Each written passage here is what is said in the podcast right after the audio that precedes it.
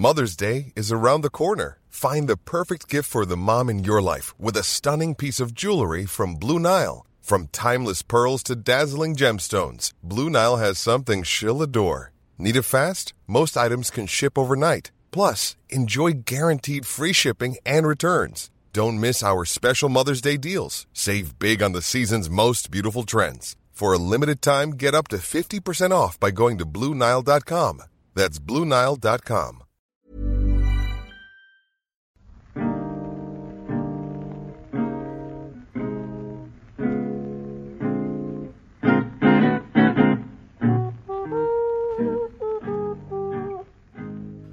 Muy buenas, amigas y amigos. Bienvenidas y bienvenidos una semana más al podcast Reload, programa sobre videojuegos que hacemos desde anightgames.com y que desde ya mismo es bastante más jodido de grabar. Hoy, hoy lo es especialmente porque no podemos empezar saludando a Fran Pinto en Pineda. Como muchos sabréis, supongo, eh, Fran Pinhead falleció hace ya un par de semanas y, no sabemos todavía qué hacer. Sabemos que esto va a ser distinto a partir de ahora, sabemos que va a ser peor, pero sabemos también que tenemos que seguir con el podcast y con la web porque es el, el homenaje que, que, le hacemos a, a, Fran, es lo que nos sigue recordando a, a nuestro amigo y compañero y joder, es, difícil seleccionar una anécdota, lo, decías tú, Marta, o, o, saber cómo acordarnos ahora de él. Pero una de las cosas que hemos estado hablando estos días, que me parece curioso, es cómo, por, por el hecho de hablar de videojuegos, tenemos recuerdos metidos o tenemos vínculos creados con cosas que, que pueden parecer una chorrada, ¿no? Que no parecen dignas de, de, de, de alojar ese recuerdo de, de Fran. Evidentemente estoy pensando, como muchos de vosotros, en Days Gone, que, que por desgracia deja de ser una, una broma y es algo que, que, me entristece cuando lo veo y que, que me emociona de formas extrañas. Pero creo que eso es efectivamente una forma buena de recordar a Fran porque al fin y al cabo dignifica los videojuegos, ¿no? Que es algo que, que hacía hablando hablando del tema aquí y que por ello evidentemente lo vamos lo vamos a echar un montón de menos ¿eh? como, como muchos muchísimos y muchísimas de vosotros que, que así nos, nos, lo habéis hecho saber y, y hacéis llegar los ánimos al, equipo y sobre todo a, a, su familia que eso sí que es que es importante y que se agradece también ¿eh? lo digo aquí eh, la mujer de Fran ha leído esos comentarios y, y los agradece un montón así que que no son palabras vacías, también lo, lo sabemos y lo comentamos estos días. Eh, pues sí, sí, la verdad es que no es particularmente fácil empezar este podcast. Eh, no es particularmente fácil tampoco.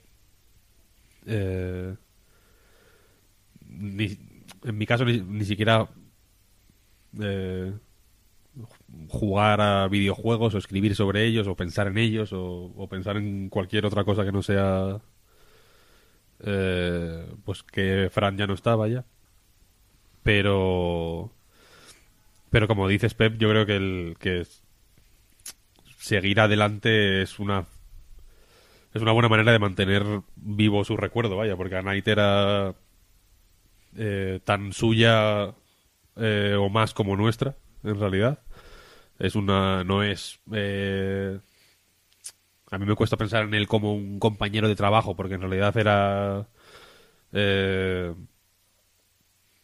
era uno de mis mejores amigos vaya y uno de y a Night no era eh, pues una un, yo que sé un una empresa en la que fuéramos empleados o una o un trabajo sin más no sino que era una igual suena tonto decirlo, vaya, pero para mí era como un... Y es, en realidad, todavía una, un asunto familiar prácticamente. No es... Yo cuando pienso en, en Fran o en ti o, incluso en Marta, vaya, aunque haya llegado antes, o en, o en Xavi, o en toda la gente, o en el Sopas, ¿no? O toda la gente que ha pasado por Anight, no pienso en... en un, en un currele, por así decirlo, sino que pienso en...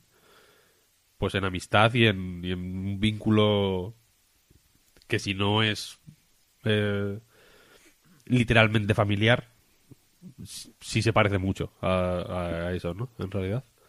Y y, por ejemplo, ayer estuve eh, en la presentación en Madrid de Days Gone, precisamente.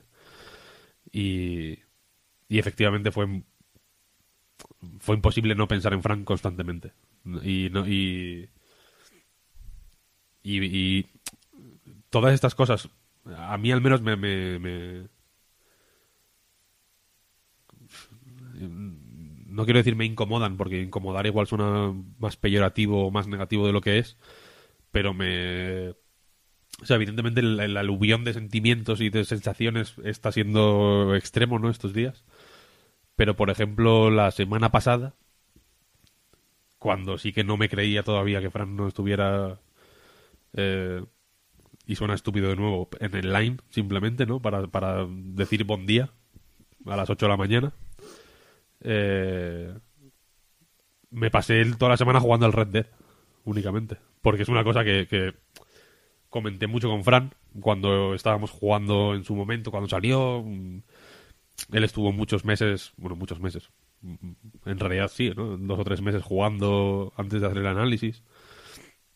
Y, y, y, no sé por qué dije, joder, pues quiero estar aquí, no sé, para sentir algún tipo de vínculo. No, es que no sé explicarlo, vaya. No, me, acordaba de él y, pues eso, me, metí al Red Dead a jugar al, al, dominó nada más. Es que no, tampoco tampoco he jugado al Red Dead en plan me lo voy a pasar, sino que he, hecho eso, ¿no? He ido a, a jugar al póker, he ido a, a, cazar conejos, a jugar al dominó, no sé. no sé, porque, porque no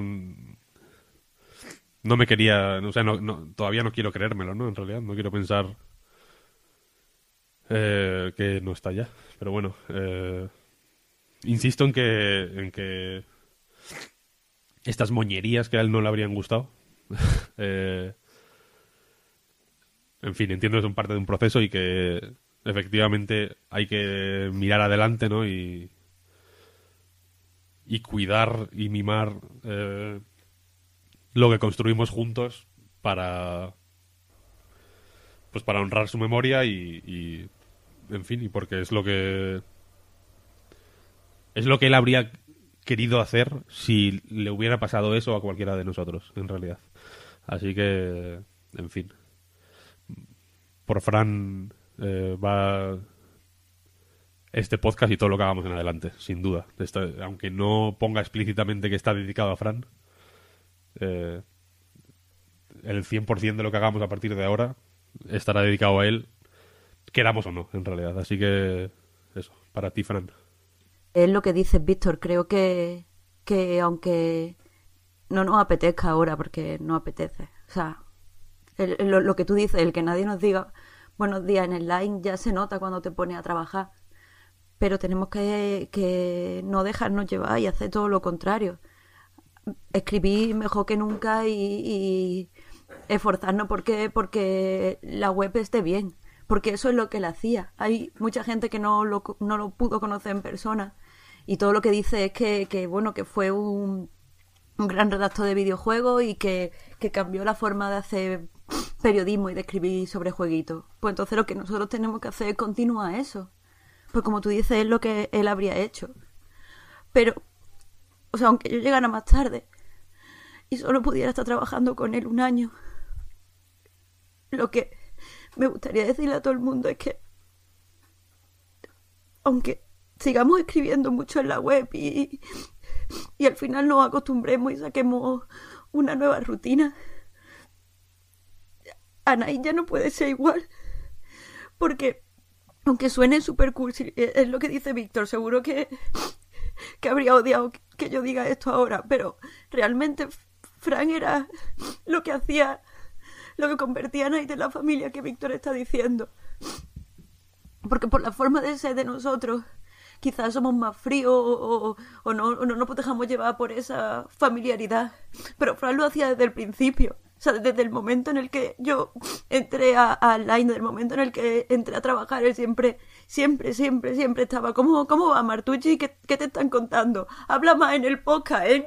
No quiero que te calles más.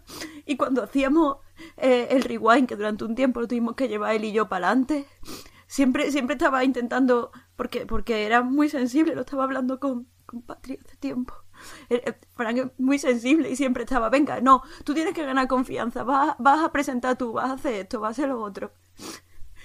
Y, eso es, es algo intangible que, que, ya no está en Anite. Entonces, pues, pues no sé, es lo que dice Víctor, todo lo que hagamos ahora tiene que, tiene que ser para Fran porque, porque, joder, porque si alguien se lo merece es él.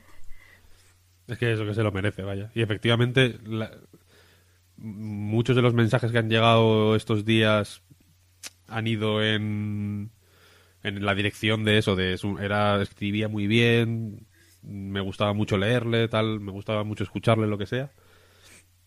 Pero a mí me ha gustado ver a mucha gente que ha comentado, por ejemplo, que tuvieron un hijo y que, y que en privado, por mensajes privados de Twitter o por mensajes privados de Anite o por email incluso, habían hablado con Fran sobre eso, sobre la paternidad, simplemente, y que Fran les había explicado su experiencia y que ellos la suya a Fran y tal.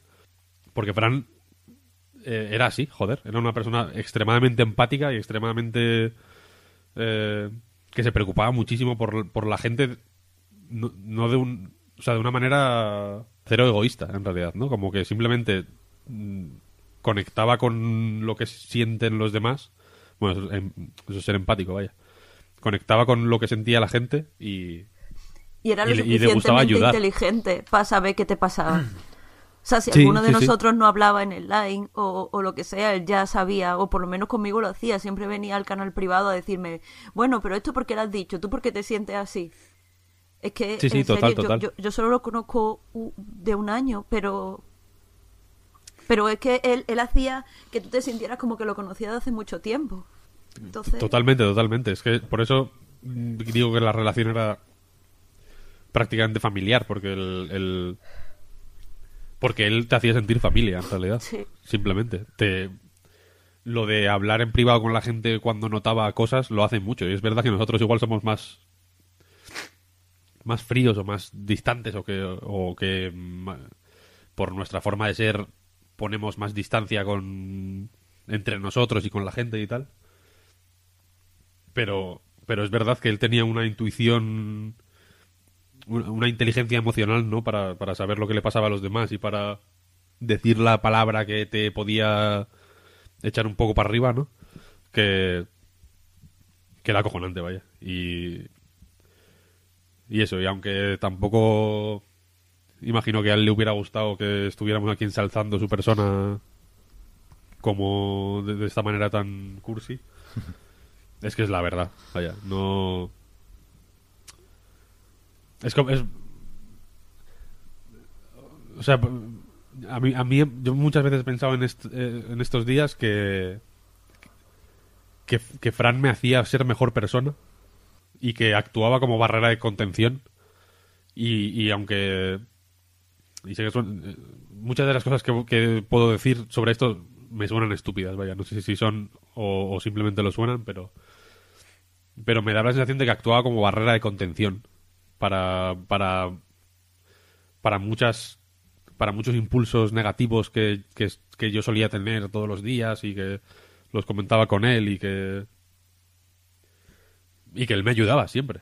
O sea lo veía era como un dique para mucha para pues cuando me daban bajonas o cuando estaba preocupado por tonterías o sobre todo eso porque yo me preocupo mucho por tonterías entonces eh, no, ten- no, no tengo la capacidad que tenía Fran para poner las cosas en perspectiva y, decir, a ver, vamos a calmarnos, ¿no? A ver qué, qué está pasando aquí. Y, y- es que yo, joder, a Fran le, le contaba todo. Es- o sea, creo que no... O sea, jamás ha habido una persona a la que yo le contara y le consultaba todo, vaya. O sea, porque me fiaba de, de su forma de ver el mundo y de vivir la vida más que de nadie, vaya. pero bueno. Y además era puto gracioso. Y además era la persona más graciosa Sí, tío. Que, y tenía un humor. Es que nos ponemos serios, ¿eh? Pero. Nos pero ponemos serios, pero él se estaría Puto riendo. gracioso, tío. Eso es lo que. Si. Si hay un más allá, yo sé que se está riendo. Entonces eso. Me ayuda, la verdad. Pues sí, joder, yo quiero pensar que todo esto que, que llegamos a conocer nosotros de Fran, como decíais, también llegó a mucha gente. O sea, a través de la web, a través del podcast, a través de Twitter, a través de, yo qué sé, conversaciones espontáneas al cruzarse con él en el Game Lab o alguna mierda de estas. Y, y creo que todos nos, nos llevamos algo bueno. O sea, yo, del tipo de persona a quien más admiro, es aquella que, que tiene derecho a estar enfadado con con, con el mundo y, y decido no hacerlo, porque no, no vale la pena, de verdad, no vale la pena. A mí me gustó mucho Pello, un- también un amigo que ha escrito alguna vez en a Night y, en fin, que, que conozco de- desde hace un tiempo.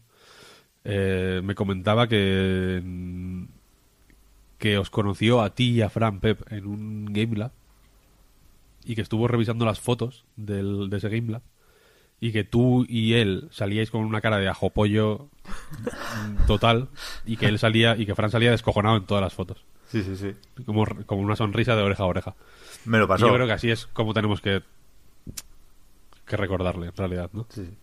porque efectivamente si alguien si alguien de este podcast tenía motivos para eh, agriarse por su situación era Fran desde luego y no lo hizo jamás así que en fin así hay que recordarlo Sí, sí. Vale, va. Vamos a empezar, que si no vamos a tener que cambiar la sección de- del podcast y no, no, no creo que haya secciones tan bajoneras en, en iTunes o en Spotify o compañía. Y yo, joder, es que tenía pensada una broma y todo para, para hilar temas. Que es que tenemos que seguir, efectivamente, para honrar la memoria de Fran, pero también porque, entre otras cosas, nadie de aquí ha sido presidente de Nintendo of America durante 13 años. Y por, por lo tanto no nos podemos permitir retirarnos todavía, que es lo que, lo que ha anunciado que va a hacer el bueno de Reginald Fields Aime, Reggie para los amigos, que, que dijo eso, que deja su cargo como presidente de Nintendo América, lo va a dejar, de hecho todavía lo es, le queda mínimo una reunión bestia con los accionistas, va a dejar el cargo el 15 de abril y le sucederá, esto es la, la cosa más loca que yo he presenciado en la industria jamás, un señor que se llama Doug Bowser. pero este Doug Bowser es que es pa' no- meme, ya había es pa' meme. ya había estado en el, ya había copado titulares en algún momento ¿no? Sí, claro, claro, él era, ah, no recuerdo el cargo, pero el COO o algo así, el jefe de operaciones, era lo que había sido Reggie también cuando entró en Nintendo. Con lo cual parece que es la, la antesala de la presidencia. A mí me gustó mucho que en la una foto que no sé si la puso en Twitter o una foto que se publicó del tal Bowser que era como thank you for your welcome o algo así ¿no? como que agradecía a la gente que pues que le hubiera dado un recibimiento tan cálido era una foto normal del señor que es un paisano totalmente normal con un papelito y pero la cosa es que en el fondo de una estantería había dos peluches de Mario y Luigi ataos como, como si estuvieran eh, aprisionados, ¿no? Sí, sí. Con un mando de la GameCube, ¿no? Me parece que era. Creo que sí. Sí, así como tirados, es que no es. Sí, sí, como tirados ahí, claro, como si como que les tenía secuestrados. Sí, Me sí. parece un detalle fino, ¿no? Como Porque como que no, no, no te no te mete el chiste por el gaznate con un, con un embudo, sino que lo deja ahí. Me pareció guay. Sí, verdad. es- eso está bien porque nos, nos demuestra o nos hace pensar que Bowser tiene potencial para los memes. Claro, es que tiene muchísimo, es como, como el elegido para, para los memes. Ya lo lleva en el, Neo en el de- apellido. Sí, sí, total, total. Pero eso, es difícil valorar, decía el otro día, el, trabajo de Reggie, porque es, un trabajo que, que es bueno, que es muy de, de puertas para adentro, ¿no? Que conocerlo sería espionaje industrial casi.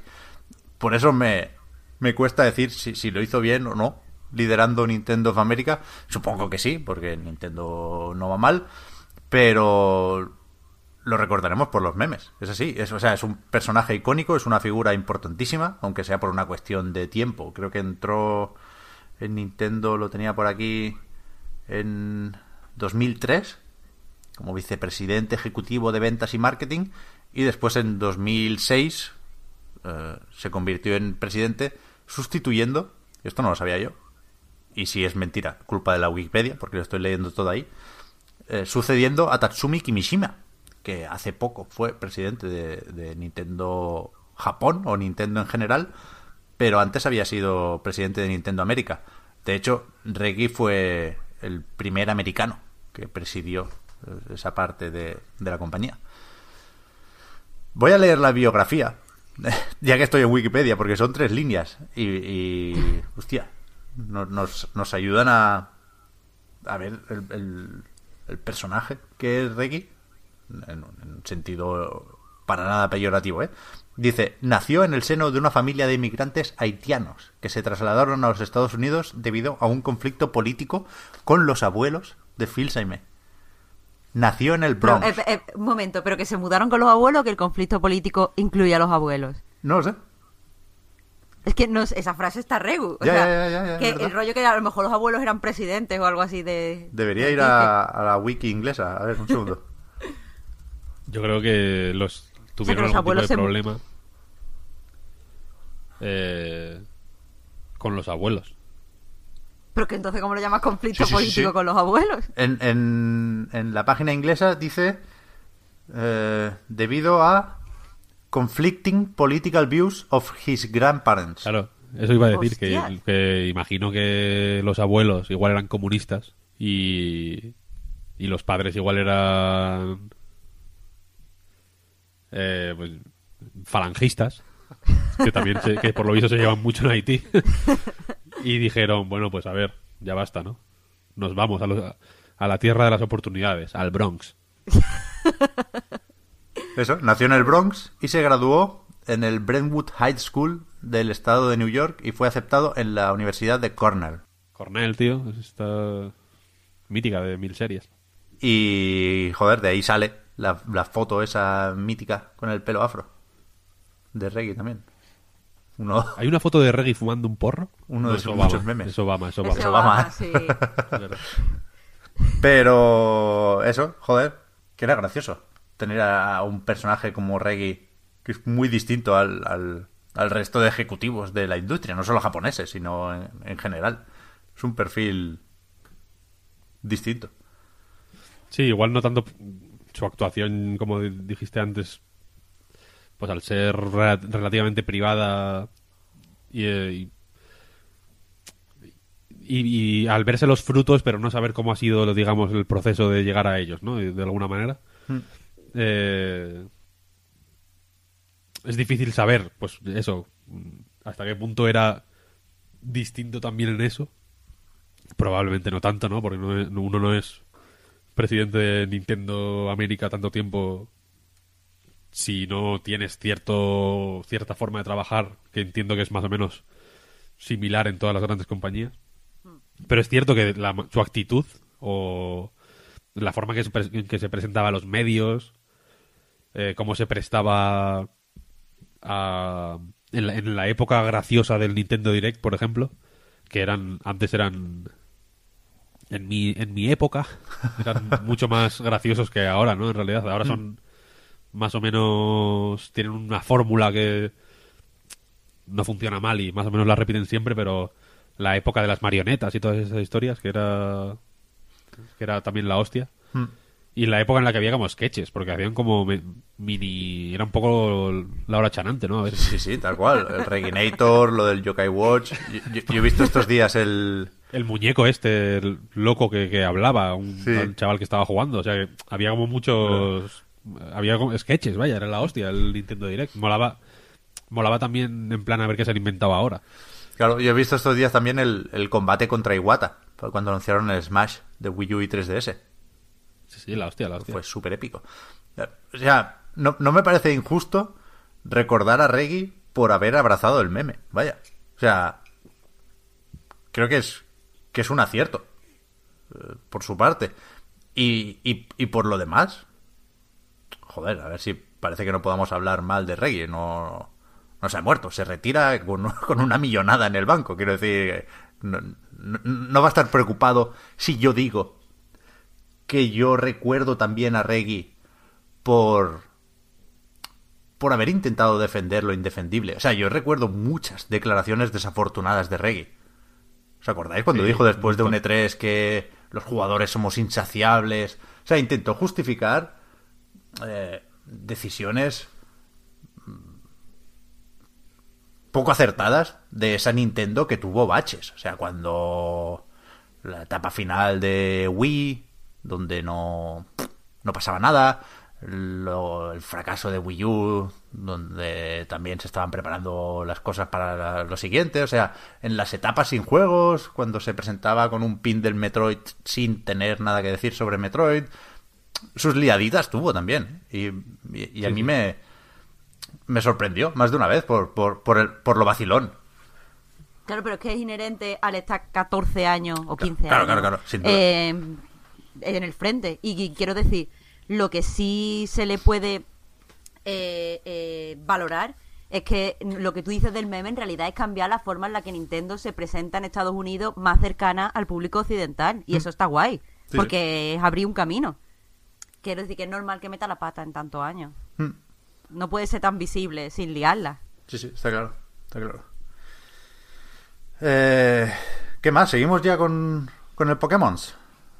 Venga. Venga, venga, venga, venga. Nos alejamos lo justo de, de Nintendo porque hace menos tiempo, esta semana, hubo un Pokémon Direct que sirvió para anunciar esa octava generación de, de la franquicia o de la serie principal de RPGs que, como siempre, vienen de dos en dos y este año, para Nintendo Switch, tendremos Pokémon Espada y Pokémon Escudo unos juegos, bueno, pues eso, que, que hacen un poco, ya avisaron, como si los Let's Go no hubieran existido y, vuelven a la fórmula tradicional con, de momento sabemos que una nueva región, Galar, que está basada en el Reino Unido, y con un trío de Pokémon iniciales que, tengo los nombres por aquí, son Grookey, Score Bunny y Sobel que son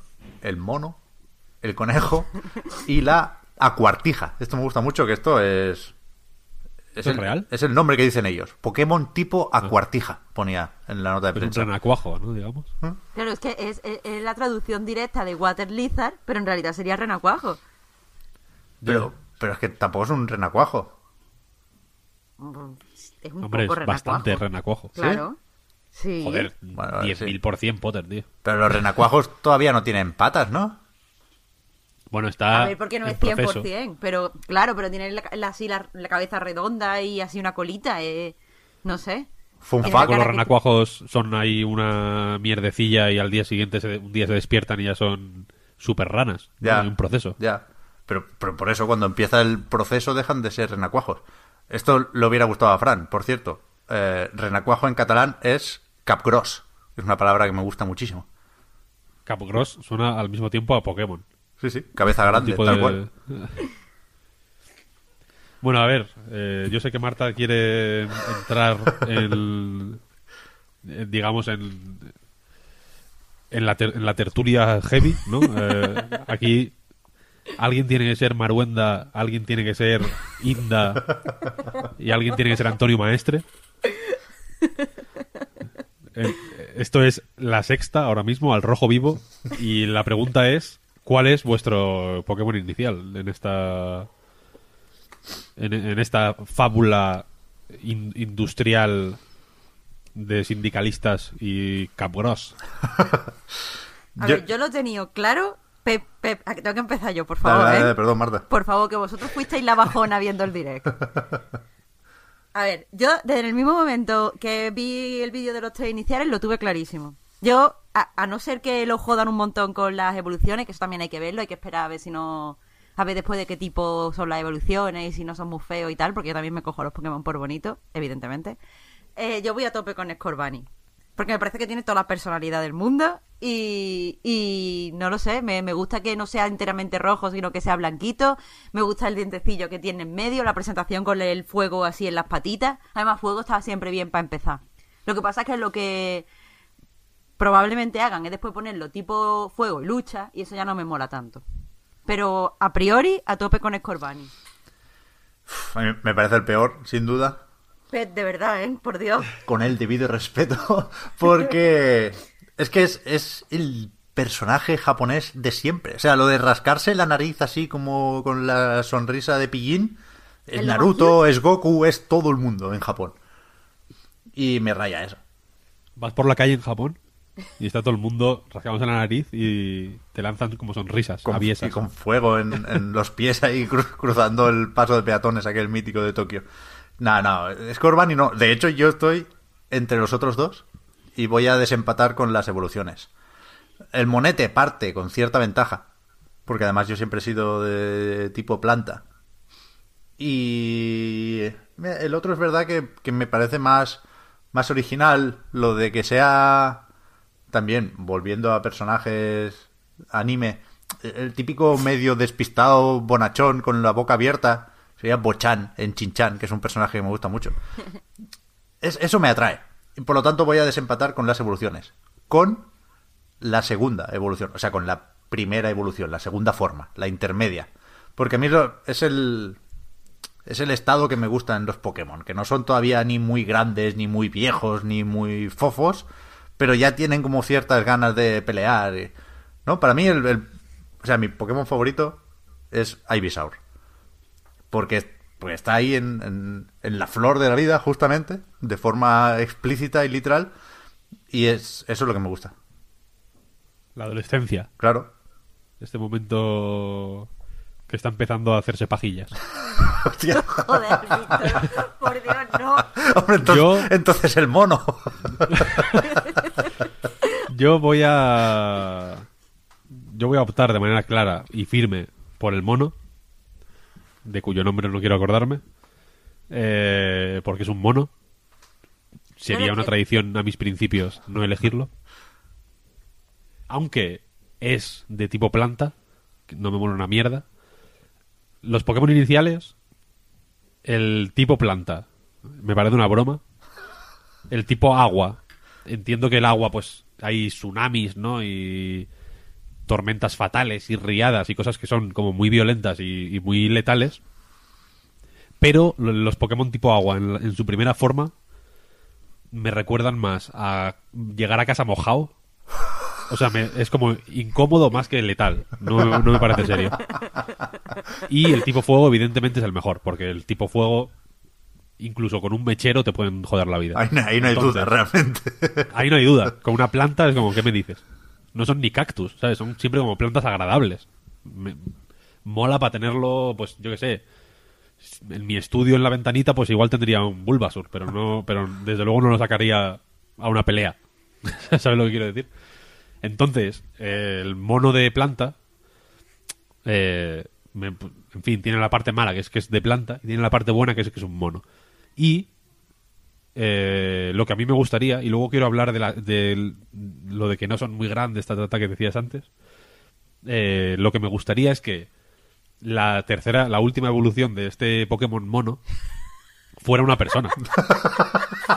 y que y que el giro Hostia. fuera que, que de pronto pues e- evolucionara y saliera alguien como tú en realidad y dijeras pero me cago en la puta O sea, e- es el entrenador al final, es como el giro final de la, del Claro. juego bueno este. no es, un- no es un entrenador porque es un es únicamente un ser humano con, con todo el potencial que puede tener no porque puede tener un entrenador pero puede ser una enfermera del centro Pokémon si quiere o puede ser un empleado de la tienda Pokémon, Charles Darwin, por ejemplo. tío. o puede ser un, un un científico que trabaja para pues para el profesor Oak o quien sea el que está ahora no puede ser de todo no entonces tú te das cuenta de que, de que has estado eh, esclavizando a un ser con una inteligencia pareja a la tuya. Y dices, pero ¿qué está pasando, coño? ¿Y cómo le metes en la Pokéball, no? Ahora di- dile que se meta en la Pokéball a un paisano de pronto. Por, por suerte, en los nuevos Pokémon, las nuevas generaciones de Pokémon están cambiando un poco lo de esclaviza- esclavizado, ¿eh? Se supone que tú tienes que ganarte amistad con el Pokémon. Claro. O sea, al pero final, con cuando este... se, hace, se hace humano, os podéis ir a tomar una caña. Sí, no, pero quiero decir, el sistema está montado para que, evidentemente, los Pokémon siempre son más lerdos que tú. No hay ningún Pokémon más... Bueno, hay, más, hay Pokémon más inteligentes que las personas, pero el sistema de acariciarles la cabecita... Imagínate de pronto estar ahí acariciándole la cabecita a, a ti, a tus reflejos, que es como un momento ahí doppelganger jodido, ¿no? De, Un, un momento Metal Gear Solid 5, ¿no? De que te crees como un avatar. No, es para una cosa, para el multijugador. Y al final Sí, se- sí, sí, luego- sean Pokémon. Sí, sí, total, total, como un giro delirante, ¿no? Y lo que y después de esta teoría, que si nos está escuchando de Pokémon Company, que espero que sí, eh, Está tomando nota. en cuenta, por favor, porque está guapa, Sí, sí. para empezar. Eh, lo que has dicho antes de que, de que no son grandes, tal, no sé qué, no sé cuál, hablando con no, bueno, con, con Chuso estaba hablando y con Jorge Cano de Vandal y tal. eh, sobre cómo podría ser el nuevo Pokémon antes de que se anunciara. Hmm. Eh, una cosa que yo dije y que me sigue pareciendo guay, y que, y que no va a ser así en realidad, es que a mí me gustaría que los Pokémon eh, se presentaran en el juego a su escala real. ¿Sabes? Que si un Pokémon mide 3 metros, en el juego mida 3 metros. Que es algo que. O sea, que, no, que, el, que el Pikachu no sea igual de grande que un Snorlax. O, Oye, en el con Let's Go, Go hay es así, algo ¿no? parecido. Es verdad. Sí, o solo sí, marginalmente. No hay Pokémon gigantes, quiero decir. No hay Pokémon. Yo que sé, un Charizard, por ejemplo. Joder, pero anda que no, el Según Onix del Let's Go lo he visto yo en trailer y Sí, es un sí. bicho. De hecho, cada Es vez que salía a bicharraco. mí me petaba, me petaba la Switch. ¿Sabes? Yo como entrar en una cueva y me salían dos Sonic, la Switch temblaba. Eh, tú vas andando y se ven los Pokémon más o menos a escala, igual que se ven los Pokémon voladores volando. Más o menos a escala, esa es la cuestión. Claro, vamos a ver, visto, porque si no, no es súper incómodo de jugar. Y, Hombre, y la Switch ya sabe cómo, cómo lo gestiona, pero que... Apáñalo, apáñalo para que no sea incómodo de jugar. Y, la, y, y- y con esto vengo a la, a la cuestión polémica. Que es que esto es el Pokémon Let's Go, pero con combates random. Y, porque visualmente se parece mucho incluso. Y eh, voy a decir que a mí me gustaba más, aunque no jugué demasiado, la verdad, no me lo he terminado para nada. Eh, me gustaba más que no hubiera combates aleatorios, sinceramente. O sea, me molaba que se vieran los Pokémon eh, por las hierbas y por el mundo, vaya. está- creo, que, creo que es una buena idea. Y, y, me, y por las horas que jugué, el no tener que hacer el mismo puto combate contra el puto ratata de, nivel 2, que, sa- que o sea, porque evidentemente un combate Pokémon, mm, el, el- la conclusión lógica de, de jugar a Pokémon es pues jugar con otra gente en el online porque porque ahí sabes que no siempre va no siempre vas a ganar o, o no, no siempre puedes ganar, ¿no? Ahí hay una tensión, mm, tienes que pensar con qué juegas, tienes que hacer una estrategia más o menos eh, razonada, ¿no? Y, que tenga un sentido. Tienes que adaptarte a cómo juega el otro, ta, ta, ta. Pero con los combates random es pulsar el puto botón A, porque sabes que cualquier puta mierda que tengas en el, el primer ataque, un placaje de mierda de, de- de tu Pokémon nivel... Y ya no digo cuando tienes un equipo de nivel 99, vaya, me refiero cuando estás en medio de la partida y tienes un Pokémon nivel 25, por ejemplo, y los enemigos que te salen son nivel 12 o 13 o 15, solo tienes que pulsar el botón A, porque no hay ninguna manera de perder. Es prácticamente imposible. Entonces, todos esos combates random, cero interesantes. Y, y ya no digo los, entre- los gimnasios, por ejemplo, todos los combates que no sean, o incluso los combates contra entrenadores random que encuentras por ahí. Que pueden llegar a tener un poco más de chicha, aunque tampoco, en realidad. Eh, pero los, los combates aleatorios en la hierba. Eh, no sé, o sea, creo que es, creo que es una. Entiendo por qué están, yo que sé, y entiendo que son una parte de la forma de ser de Pokémon y de su estilo, no sé cómo, como quieras llamarlo, de como, como en muchos RPGs, vaya. Pero me parece. No sé, una, me parece una traba, más que algo que dinamice el juego o que, o que tenga algún sentido mayor. no sé, me, me parece que he visto, o sea, me parece que he visto uno, vistos todos, en realidad. Entonces, eh, ni siquiera cuando quieres conseguir, yo que sé, me pueden decir, pues no, es que eh, igual quieres capturar tal ratata hembra en vez de macho o a ver si te sale un shiny y tal, no sé, no sé igual. No sé, yo creo que esos encuentros podrían ser más interesantes, de alguna manera, que simplemente probar y probar y probar y hacer un poco, no sé. O sea, que me gustó en Let's Go el ritmo que tenía, lo de simplemente, pues, también es una parida, ¿no? En realidad, lo de capturar Pokémon sin más, pero... Pero me gustaba, la verdad. Me, parece, me pareció menos pesado que, que en Sol y Luna, que, que, ya era como, joder, otra vez eh, pasar por este suplicio de tener que, que encontrarme con Pokémon de nivel infrahumano y matarles sí o sí, por eso no hay otra. Pero llega un punto en el que no puedes ni... En el que la estrategia es ponerte un Pokémon de mierda en el primero para hacerles menos daño y poder capturarlos, ¿no? Pero llega un punto en el que simplemente... eh, yo qué sé, le haces un, gruñido que normalmente le... de- eh, exagero evidentemente no pero que le quita que le baja el ataque y, y se asustan y se marchan no como que no como que cualquier mierda que hagas eso el ataque más jodido y, y- y penoso y que no usarías jamás les mata de un golpe entonces deja de ser interesante en mi opinión pero bueno A ver, pero es que yo de Let Go, opinión im- impopular total, cogería muchas cosas para la nueva Sí, sí. generación. Total, es total, que Let también. Go tenía varios aciertos, uno de ellos es el que tú dices, pero también me gustaba mucho la gestión del inventario. Te daba mucha más libertad para moverte. Y me gustaba, al final, me convencieron la forma de capturar a, los- a los Pokémon. Yo cogería un montón de cosas para adaptar Pokémon a Switch también. Así que, que no sé.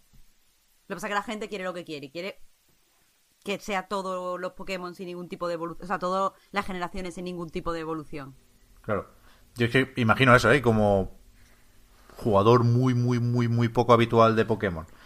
Me da la sensación de que durante un tiempo, como poco, mientras dure la fiebre de Pokémon Go, para contentar a todo el mundo, a Nintendo, o a The Pokémon Company, o a Game Freak, le sale más a cuenta tener dos fórmulas que, que, mezclarlas, ¿no? Y que juntarlo lo mejor de cada una, porque es verdad que eh, viendo las dos propuestas para las capturas, parece que se puede llegar a, a un punto intermedio, ¿no? Que, que, que veas a los Pokémon en la hierba alta, porque no creo que no aporta nada la aleatoriedad, y de hecho ya hay aleatoriedad incluso cuando los ves, porque no caben todos, entiendo que, que pasean por ahí unos pocos de, de los posibles, ¿no?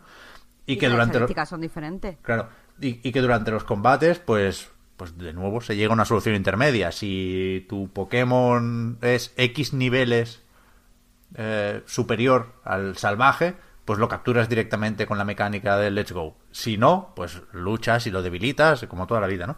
Creo que se, que se puede sacar un único tipo de Pokémon de ahí, y que seguramente es algo que mucha gente esperará, pero que de momento, por varias razones, les compensa más tenerlos diferenciados. Y así pueden... a, mí, a mí me parece mal. Yo creo que, que es por cobardía y que lo que hace es que estanca un poquito la saga. O sea, yo estoy a tope con el nuevo Pokémon. Me gusta además mucho la región, que sé que a, a bastante gente le parece cutre, pues no sé, no. a mí me, me mola. Yo quiero ver más el mapa, pero lo que he visto por ahora, la panorámica esa que se ve del mapa con toda la zona, a mí me ha gustado. Ya. Eh, pero, pero sí que creo que, que le podrían dar un poquito, un poquito más de vidilla. Y, y no tampoco inventando nada, podrían eh, copiar de otro RPG. Lo de evitar combates con Pokémon de nivel 4 cuando tú eres Pokémon, eh, o sea, tu nivel, el nivel de tu equipo Pokémon es de 70, podría hacer simplemente que huyeran de ti. O sea, que eso ha pasado en Let Go. En Let Go te, te huían Pokémon y pasa en muchísimos otros RPG. Eso en muchos RPGs en O cuando sea, pasa tu en el Dragon es- Quest, yo qué sé. En el Dragon Quest, claro, como que los combates simplemente cuando es literalmente imposible que pierdas, pues se te- no, no- no recuerdo si te dan la experiencia, el poquito de experiencia que te puedan dar, como que simplemente te encuentras, ¡pap! te dan la experiencia y, y ya, no te hacen pasar por el puto combate, que es que es un poco Claro, en, Nino, en el Nino Kuni, por ejemplo, se ve que corren los monstruos, o sea, los monstruos huyen de ti y desaparecen si, si no te va a aportar nada, o sea, si no te conviene luchar. En Earthbound me parece que también lo hacen, en Earthbound incluso. Sobre la región, es un poco Forza Horizon 4, ¿no? A mí me... es verdad, sale incluso el... ¿Cómo es? El, el- La pradera esa, o la llanura, o el montecito con, con la figura del caballo, nunca recuerdo cómo, cómo se llama. Sí, la campiña. Sí, sí, pero una en concreto, que donde Ah. había, donde intentábamos atropellar ovejas en el Forza Victor. Que aquí en vez de un caballo Sí, es un Pokémon, sí, sí. la silueta, evidentemente, pero es eso. Y, Sí, sí. y a mí la campiña me gusta mucho, pero después Londres me parece un horror. O sea, ver tanto tocho y ver un engranaje gigante había por ahí, por, por, por un ascensor, eso me, me chocó bastante. No, no me Pero- apetece correr por ahí. A mí me gusta porque fijo que va a haber una subtrama, por lo menos, de Pokémon explotados. ¿Qué va? Sí, va, va a ser los caballeros de la mesa redonda, vas a ir a ver a la reina de Que va, que. Inglaterra, tío. Que no, que no, que te lo juro, te lo juro. En esas fábricas hay mano de obra infantil. Que no, que no. Hay renacuajos trabajando ahí. Que no, que no, que no. Yo estoy seguro. eh, O sea, lo- los, los juegos de Pokémon tienen mierdas muy jodidas, ¿eh? Y Sí, tienen... rollo de experimentación con Pokémon Sí, y cosas sí, sí, de sí, esas, sí. ¿eh? Y grave, o sea, y no, y Sí, no sí, es en sí. plan... Ah, tal, qué gracioso, ¿no? Sino que pues están experimentando. No, no, no, es, es, es chungo, es chungo. Y los villanos son, son jodidos y hay temas... Evidentemente se tratan de formas, pues en fin, relativamente infantiles, porque no dejan de ser juegos para niños, pero... Pero aparte de que, en, por ejemplo, en Rubí y Zafiro, no recuerdo cómo eran los títulos concretos de los remakes estos que sacaron, vaya. Pero la historia tenía unas paranoias espaciotemporales con dimensiones paralelas y mierdas así, mm, muy compleja. ¿eh? O sea que no es... Yo no esperaría para este un rollo... eh, pues eso, como de... De que la reina te encargue hacer cosas, vaya, sino que me esperaría algún tipo de de, de movida sobre el, el progreso industrial a costa de de qué, ¿no? Que, cómo se relaciona ese, pues ese mundo natural con las campiñas y los campos de trigo y tal, tal, tal, con con pues con los engranajes gigantes, ¿no? Y con las fábricas y tal, tal, tal. Hombre, sea, lo de yo la lo- relación entre el mundo rural y natural y la, Es- el es progreso habitual, tecnológico se ha traído, claro. O sea, eso se ha visto en varios Pokémon. Sí, sí. Es, es- es- por eso digo, es un tema. Y desde el primero, yo que sé, el- no- igual no era tan explícito porque era un juego mucho más simple. Pero el papel de la ciencia en. Y de la tecnología, de hecho, en. Pues en la. En la crianza de Pokémon, ¿no? Y en la relación de los humanos con los Pokémon y tal. El profesor Oak es eso, vaya, no es- representa, entiendo eso. Y lo fue representando más poco a poco y lo han representado los muchos científicos que salen siempre en los juegos de Pokémon, porque hay un montón de... La ciencia siempre tiene un papel muy importante en los juegos de Pokémon. Entonces, y la ciencia hay que hacerla, no se hace sola, como todo el mundo sabe. Claro, de eso va el juego, de ayudar hacia la ciencia. Efectivamente, es que es, es- es- ese es el tema, por eso dije lo de, lo de que hay Pokémon explotados, porque seguro, vaya, o sea, no hay... No tengo ninguna duda. Siempre hay, siempre hay Pokémon explotados, de una forma u otra, en realidad. Así que aquí lo tienen a huevo, vaya. Es, y, y es una historia... O sea, la ambientación parece menos... Parece o dickensiana, como decimonónica un poco, o... eh, o curiosamente como de los años 60, ¿no? Como... como como de, la como de la época de, la de la pues, industrial en realidad de, la depresión industrial de los de los finales de los 60 70 no o sea me pareció me pareció curioso la- la- ele- elegir esta ambientación en vez de pues yo qué sé otra playita no o algo así un poco más happy como venían haciendo Claro, es que la iluminación eh, y, y, yo qué sé, el diseño artístico no van nada con, esta, con este escenario. O sea, incluso, ya que lo he mencionado antes, en Nino Kuni, cuando vas a un, a una zona que es como industrial, que es donde gobiernan los cerdos. Que eh, eh, cambia de repente la, la, iluminación y ya no es feliz y alegre, incluso la música se vuelve plomiza, se pone todo más oscuro. Me ha sorprendido que no hagan esto en, Pokémon, que siga siendo todo tan alegre. Pero, o sea, insisto que normalmente es así, ¿no? Como que normalmente la, se te presentan algunos personajes de una forma más positiva y poco a poco cuando los ves cuando los conoces más y ves por dónde por dónde va su puto rollo ves que en realidad son gente horrible y que está haciendo cosas malísimas sí, pero el, entonces el igual mundo están ya jugando a eso. estar oscuro. Ya. O sea en rollo Ya. contaminado no sé eso lo suelen hacer en otros muchos también RPG ahora que estoy pensando. Así que que no sé ya veremos. También es que lo que hemos visto es muy poquito. Eh, sí sí.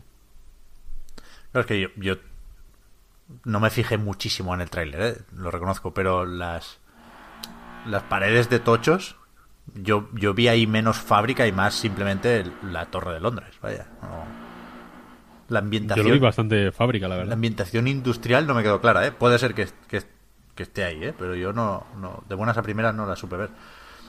Varias cosas. Primero, se, se, se ha encendido un taladro por aquí cerca, perdonad, no puedo hacer nada. Segundo, lo de la figura en el césped de la colina es el caballo blanco de Huffington. Y tercero, el, el gran melón de este Pokémon espada o Pokémon escudo es, es igual el, el relacionado con, con los gráficos y con lo técnico y con la ambición incluso, ¿no? ¿Os, os parece lo, lo que cabía esperar? ¿Esperabais un salto más grande entre 3DS y, y Switch? ¿Se puede permitir el propio hardware un salto mayor? ¿Es, es cuestión de Game Freak? ¿Qué pasa aquí? Porque no, no sé muy bien por qué. Mucha gente se puso de acuerdo para esperar un, un Breath of the Wild de, de Pokémon, ¿no? Joder, yo también lo esperaba. Es que, a ver, yo, yo me acuerdo que cuando salió el Pokémon de 3DS que usaba la doble pantalla, es decir, que se veían los escenarios muchas veces, eh, eso, que no, que no, la pantalla de arriba no era solo para ver las estadísticas, sino que se presentaban los escenarios así en, doble pantalla, que no me acuerdo qué trailer era, pero era, un, era uno que ya se veía imágenes del juego, se veía que se abría la 3DS y entrabas en un puente y se veía así todo en 3D muy guay. Yo ah, me acuerdo verlo con la boca abierta y, y fliparme y decir, wow, Pokémon ha cambiado, no era lo que yo creía. Pues yo pensaba que el primer Pokémon de Switch me iba a producir esa sensación. Y sin embargo lo he visto súper continuista y, y sinceramente un poquito estoy decepcionada. Yo sí que esperaba un Breath of the Wild de, de Pokémon, a lo mejor no con tanta calidad, eh, a lo mejor visual me refiero, pero sí que esperaba quizás la emoción de, de decir, bueno, esto es un juego que me va a dejar explorar, que voy a tener mucha libertad, que voy ya no va a estar tan sujeto a las reglas de Pokémon, que va a ser así súper bonito y salvaje, pero no me ha producido ninguna sensación. A ver, quiero jugarlo súper fuerte, pero estaba esperando un salto de calidad impresionante. Si lo puede permitir a Switch, pues yo diría que no, porque eh, ya te digo, en Pokémon Let's Go a me ha petado mil veces el juego. Mil veces. O sea, como que lo, lo jugué, hice la- eh, el análisis y más o menos me fue bien, pero cuando continué jugando me fue mucho más regular. Yo qué sé. se dio cuenta de que ya no lo estabas juzgando y dijo, Exacto, "Ahora yo me creo que relajo". es eso. Yo creo que es eso, ¿eh? Y me empezó a petar, pero un montón. Así que no sé. O sea, yo también me esperaba algo mejor, ya digo. O sea, eh, mejor. O más distinto igual a Pokémon Let's Go. Hmm. Porque, o sea, siento insistir en lo de la escala, pero es que me parece... O sea, me parece que aquí hay un mini intento de hacer algo, sobre todo con con el mundo, con la, con la forma en la que está diseñado el mapa, por así decirlo. Y quizá mejorar los gráficos de alguna forma. Yo que sé, eh, o ver el, el mar Pokémon de, del tamaño de ballenas, como ya existen, yo que sé, nadando por ahí, o mierdas así, ¿sabes? Como que ve- ver, ver más. Ver más vida, evidente, como algo más parecido a Monster Hunter World, por ejemplo.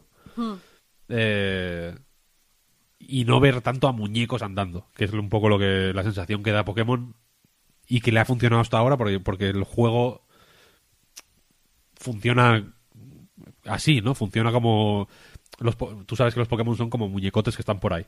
Entonces igual cambiar el rollo para hacerlo un poco más dinámico, un poco menos cuadriculado, un poco más vivo, igual implica cambiar demasiado el, el juego mismo, vaya.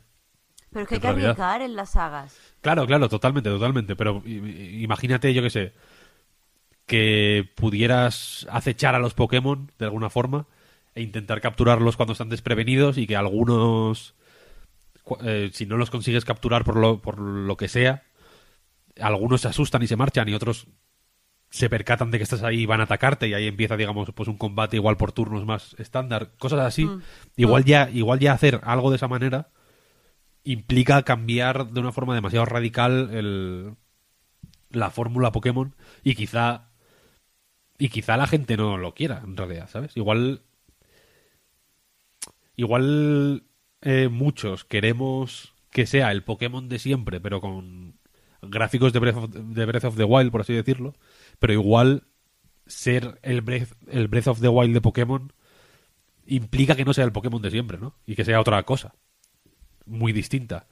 Entonces, o sea, que yo entiendo que hay un equilibrio ahí raro entre entre incluso la dinámica de los Pokémon de toda la vida de empiezas en un pueblo, vas al siguiente y hay una tienda en la que compras una poción y en el siguiente pueblo hay un gimnasio y ta ta ta y la liga Pokémon y toda digamos la historia más o menos normal de los Pokémon que en las últimas entregas ya se va cambiando un poco en realidad, ¿no? Porque los gimnasios son un poco más mazmorra, tienen un poco más o de una forma más explícita tienen un poco más de chicha, porque siempre han tenido un puntito de mazmorra, un puntito de puzzle para llegar al entrenador, o sea, al líder del gimnasio.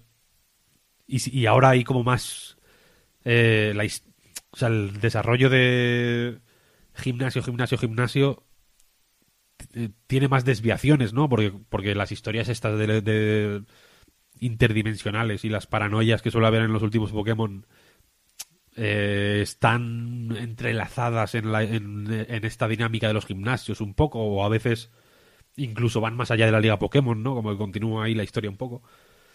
Eh, pero igual hacer algo como el Breath of the Wild implica que el rollo de los gimnasios o no, o, o no tiene que estar porque encajona un poco las posibilidades del juego o, o tiene que ser secundario, ¿no? O, o- o eso, como que en vez de ser lo principal sea una side quest y que lo principal sea otra cosa. ¿Cómo harías Pero- una estructura de misiones en un mundo más abierto, ¿no? De Pokémon. A ver, es que, es que se puede jugar tanto con tantos elementos. Quiero decir, estamos hablando de los gimnasios, la historia y tal. Pero realmente el, el núcleo y la base de Pokémon es llenar la Pokédex. Entonces, También, también. yo creo que poner un mundo abierto. Ya te digo, a mí no me importa que no tenga los gráficos de Breath of the Wild. A mí lo que me gustaría que tuviera de Breath of the Wild, o lo que yo esperaba que iba a encontrar, es esa sensación de aventura. ¿Sabes? Como el, el sentimiento, la libertad. Eh, que a mí lo que me flipa de Breath of the Wild, que yo he jugado un montón y a lo mejor no había hecho nada. O sea, me había dedicado a hacer recetas y a andar y a ver un poquito, a rellenar un poquito el mapa con, activando las vigías estas. Pues algo así, o sea, que tú puedas ir andando eh, porque lo que tienes que hacer es ver a todos los, ni siquiera capturarlos, porque creo que sería mucho más interesante que tú lo que tuvieras es que ver a todos los Pokémon y, re- y recopilar estadísticas y tal, y después Incluso fotografiarlos. Fotografiarlos guiño- creo que sería Un guiño a. Pokémon Snap ideal, Sí, sí. en realidad. Claro, y, y podrías mantener, podrías hacer a los Pokémon sentirse más, más salvajes, más como animales, sin que sean muñecotes y no sentirte mal si los destrozas en un combate. Porque tú lo que tienes que hacer es rellenar la Pokémon y la Pokédex y coger estadísticas y tal. Y que aparte esté la posibilidad de, si tú quieres, eh, pues ir a los pueblos y ir pasándote los gimnasios, que simplemente con, para acceder al, como ya pasa, para acceder a un gimnasio necesitas la medalla del anterior. Entonces, oh, pues si tú no tienes la medalla de pueblo, bla, bla, bla, no puedes entrar en este gimnasio. Y ya está, y eso que esté ahí presente, Sí, sí. pero más, más vida ya a Pokémon. Sí, en, en esto, en, en esta conversación que tuve con Chuso y tal, que decía antes, también dije que me- a mí me gustaría que fuera un poco más de rol, entre comillas, en el sentido de que, por ejemplo, pudieras eso, dedicarte a ser mm, zoólogo, por así decirlo, o explorador, o dedicarte a... eh, a recopilar materiales y comerciar con ellos o, O eso sería ya la polla. o a, o a ayudar o ayudar a la- a lo- al profesor de turno a- con sus investigaciones, ¿sabes? Como que hubiera distintos...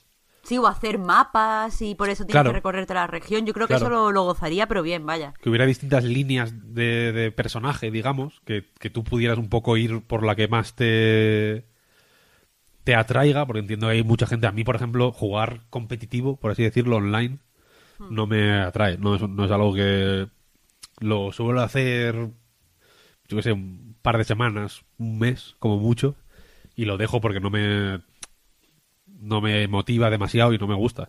A mí lo que me gusta es eh, pues explorar el mundo y yo qué sé, y, y, y sobre todo, pues efectivamente intentar capturar eh, a todos los Pokémon o apañar la Pokédex lo más que pueda y tal. Entonces, igual presentar varias líneas de, de- de- o varias posibilidades para tu personaje también hace que el juego sea más atractivo para más tipos de jugador, por así decirlo. No sé.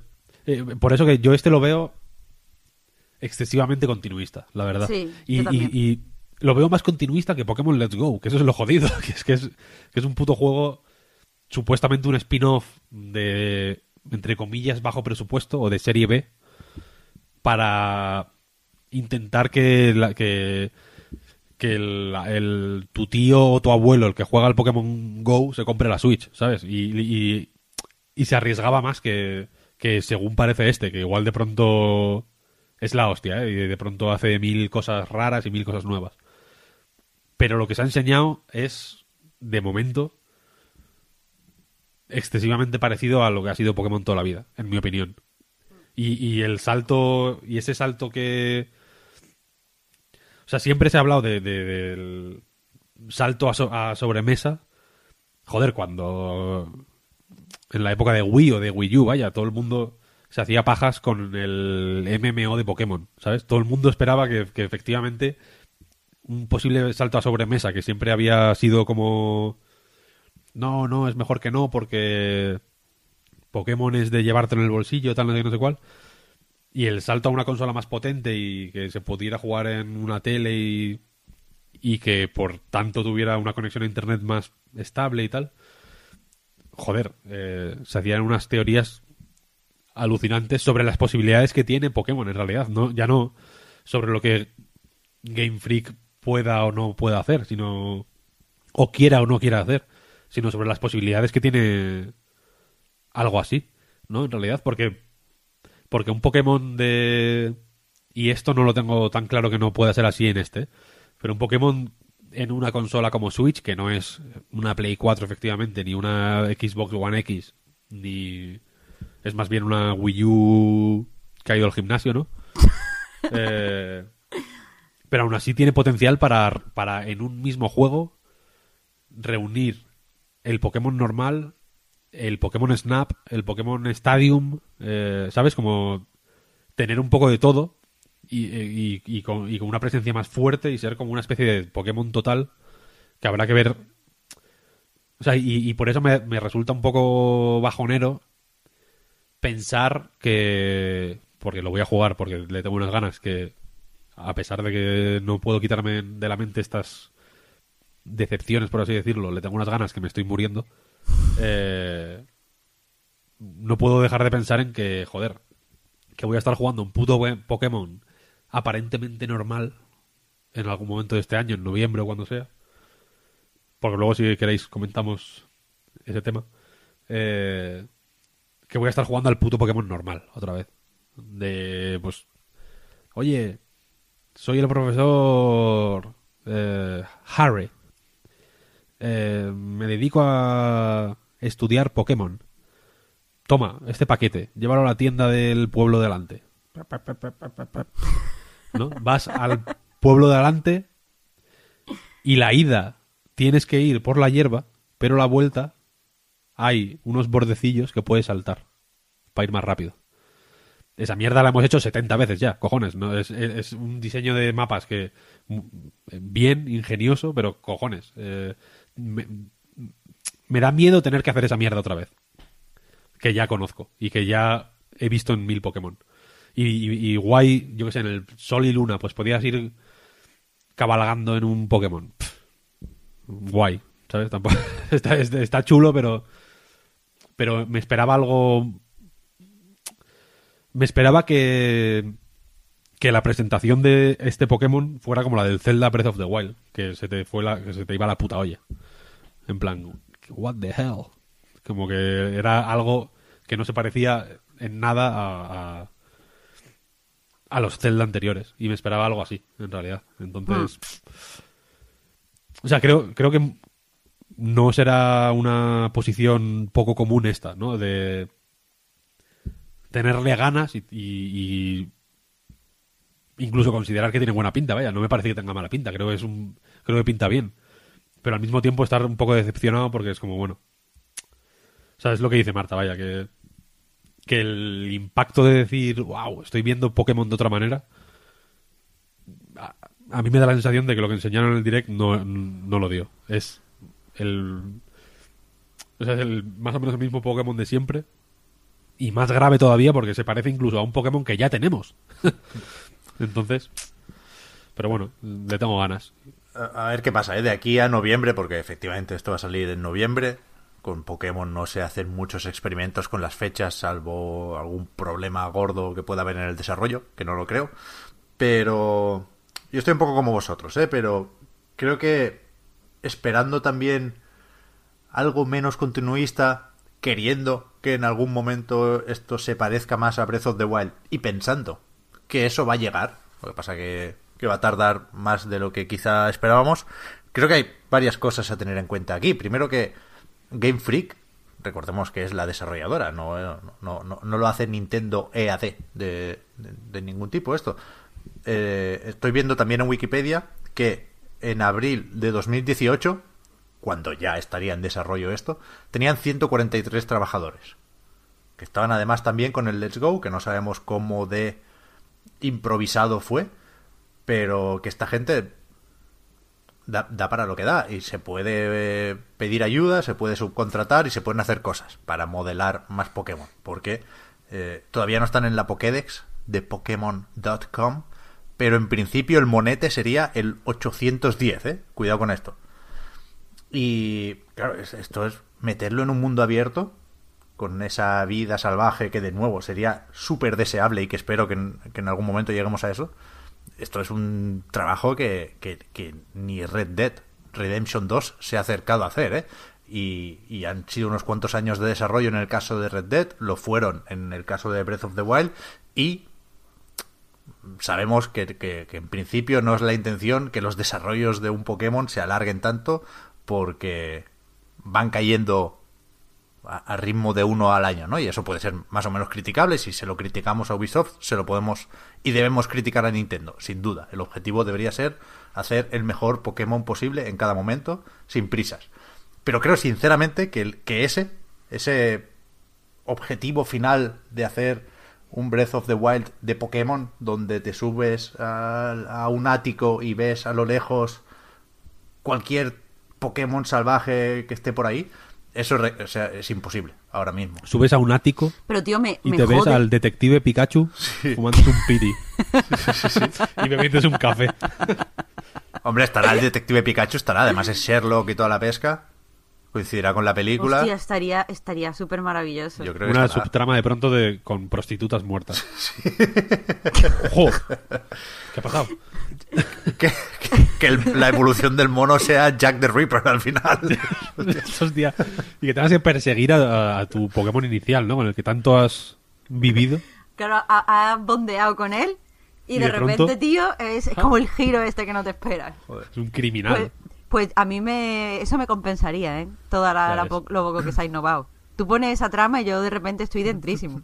Sí, sí. No, pero me, me jode, Pep. Es cierto, tienen la- la- los medios que tienen y la forma de trabajar que tienen, pero aún así tienen una de las franquicias más potentes, si no la que más, del mundo. Sí. Tú me estás diciendo que no hay dinero para contratar siete subestudios o hacer un como comprar cinco estudios más y hacer lo que tienen que hacer. Sí, pero no, Es que no me o sea, ganarían menos dinero, evidentemente. O sea, el problema, el Pero, problema pero atraerían a más, mucha más peña que no le interesa Pokémon a la franquicia, porque yo estoy segura que a ti te ponen un Pokémon Breath of the Wild, Pep, y tú lo juegas. Sí, sí, sí, sin duda. Pero, O sea, pero tú eres el primero que está ahí. en un escenario hiper optimista, a lo mejor duplicaban las ventas y, y- y en contrapartida los, los- o sea, los costes se habrían quintuplicado, ponle, yo qué sé. No, no le saldrían los números de ninguna forma. Pero la, la cuestión, o sea, lo triste, lo- la, pa- la parte bajonera de toda esta historia es que efectivamente yo creo que recursos tienen de sobra. No creo que se quintuplicaran los gastos, no creo que fuera tan extremo como tú lo ves, Pep, pero bueno. Eh, sobre todo porque cuando tú dices que los, gas- los gastos se quintuplicarían y los beneficios se duplicarían únicamente, yo creo que hay que tener en cuenta que, que ahora mismo los Pokémon tal como son, eh, los beneficios ya son infinitamente superiores a los, a los gastos. ¿eh? O sea, que quiero decir que Claro, no quintuplicando y, y quintuplicando los gastos de desarrollo y manteniendo incluso los beneficios que tienen ahora, igual ya los beneficios superarían a los co- costes de desarrollo. ¿eh? Coño, sí, que claro. Pokémon mueve una cantidad de guita Claro, claro, claro. alucinante. Claro, pero porque Pokémon Eh, es mucho más que el juego. Tú pon cualquier cosa y vende merchandising y te lo quitan de las manos porque vende muchísimo merchandising.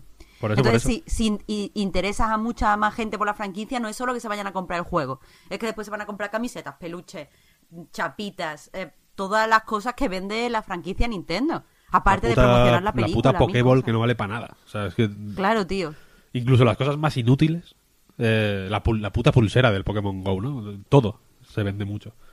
Y la cuestión es que lo triste, decía, no es que no haya recursos para hacer ese juego, ni que, no- ni que sea imposible por tiempos o lo que sea, ¿no? Que no puedan de alguna forma apañárselas para durante cuatro años hacer títulos más eh, hu- humildes o o un poco más limitados o más continuistas para en, en el quinto año sacar uno tochísimo, ¿no? Lo que no hay es ambición. Claro. Mm. Pero es que, además, o sea, el momento bueno, lo estoy pensando ahora, el momento bueno para hacer eso era el año pasado. Quiero decir, remake o, reinicio o reboot, hacer que el mundo abierto sea solo la región de canto y tener que meter solo 150 Pokémon. Pero ahora la carta del remake ya la han quemado, ya no pueden volver a 150 Pokémon hasta dentro de una pila de años. Con lo cual, pues va, va a costar ver ese Breath of the Wild, que ya digo, ojalá lo veamos, ¿eh? Sí, pero en el mundo de... O sea, en la región de ahora no va a haber mil Pokémon, vaya. Habrá no, los... No, hombre. Porque quitan los de Alola y todas estas cosas. Claro, claro, claro. O sea, hay, nunca ha habido mil Pokémon. Nunca te, nunca te has podido encontrar con 750 Pokémon por ahí. Sí que puedes encontrarlos en combates, Vale, pero en el mundo no aparecen. vale, vale. vale. Porque no, porque pues, eso, los de Alola igual son los más extremos porque, porque porque hay Pokémon conocidos con formas distintas y tal, ¿no? Pero Ya, pero era por poner un ejemplo súper visible. Sí, sí, sí, no, sí, claro, claro, entiendo, entiendo. porque es donde es donde mejor se ve efectivamente en lo de Alola. Eh, eh, eh, porque esa región en concreto tiene unos Pokémon específicos, tal. Seguro aquí habrá muchos que son, aunque haya, yo qué sé, los ratatas y los pidgeys y toda esta mierda que son como animales, como eso, como ratas, palomas, como cosas así más comunes. Sí que están en todos los lados, ¿no? o suelen estar en todos los lados. Pero luego los hay mu- muchísimos, la mayoría de hecho, más específicos que son los que aparecen aquí. Entonces no hay que eh, ¿Entiendes lo que quiero decir? Que no Sí, hay que, sí, sí, no hay que claro, hacer claro, que haya mil tipos de Pokémon en el mismo juego. Sí, sí, sí, no había pensado. Pero entonces, de media, ¿cuántos puede haber en una región como esta de No tengo Galar? ni idea. 400. 200, sí, quizá. Vale, vale. Hombre. Y luego los... Ya o sea, es. la- la- para completar la Pokédex eh, siempre hay como que tirar de... De cambios y cosas Claro, de esas. de- de- con el banco Pokémon este o la mierda esta, imagino que se, que se podrán traspasar tus propios Pokémon de juegos anteriores y todo esto. No sé, no lo he contratado nunca, así que no sé cómo funciona.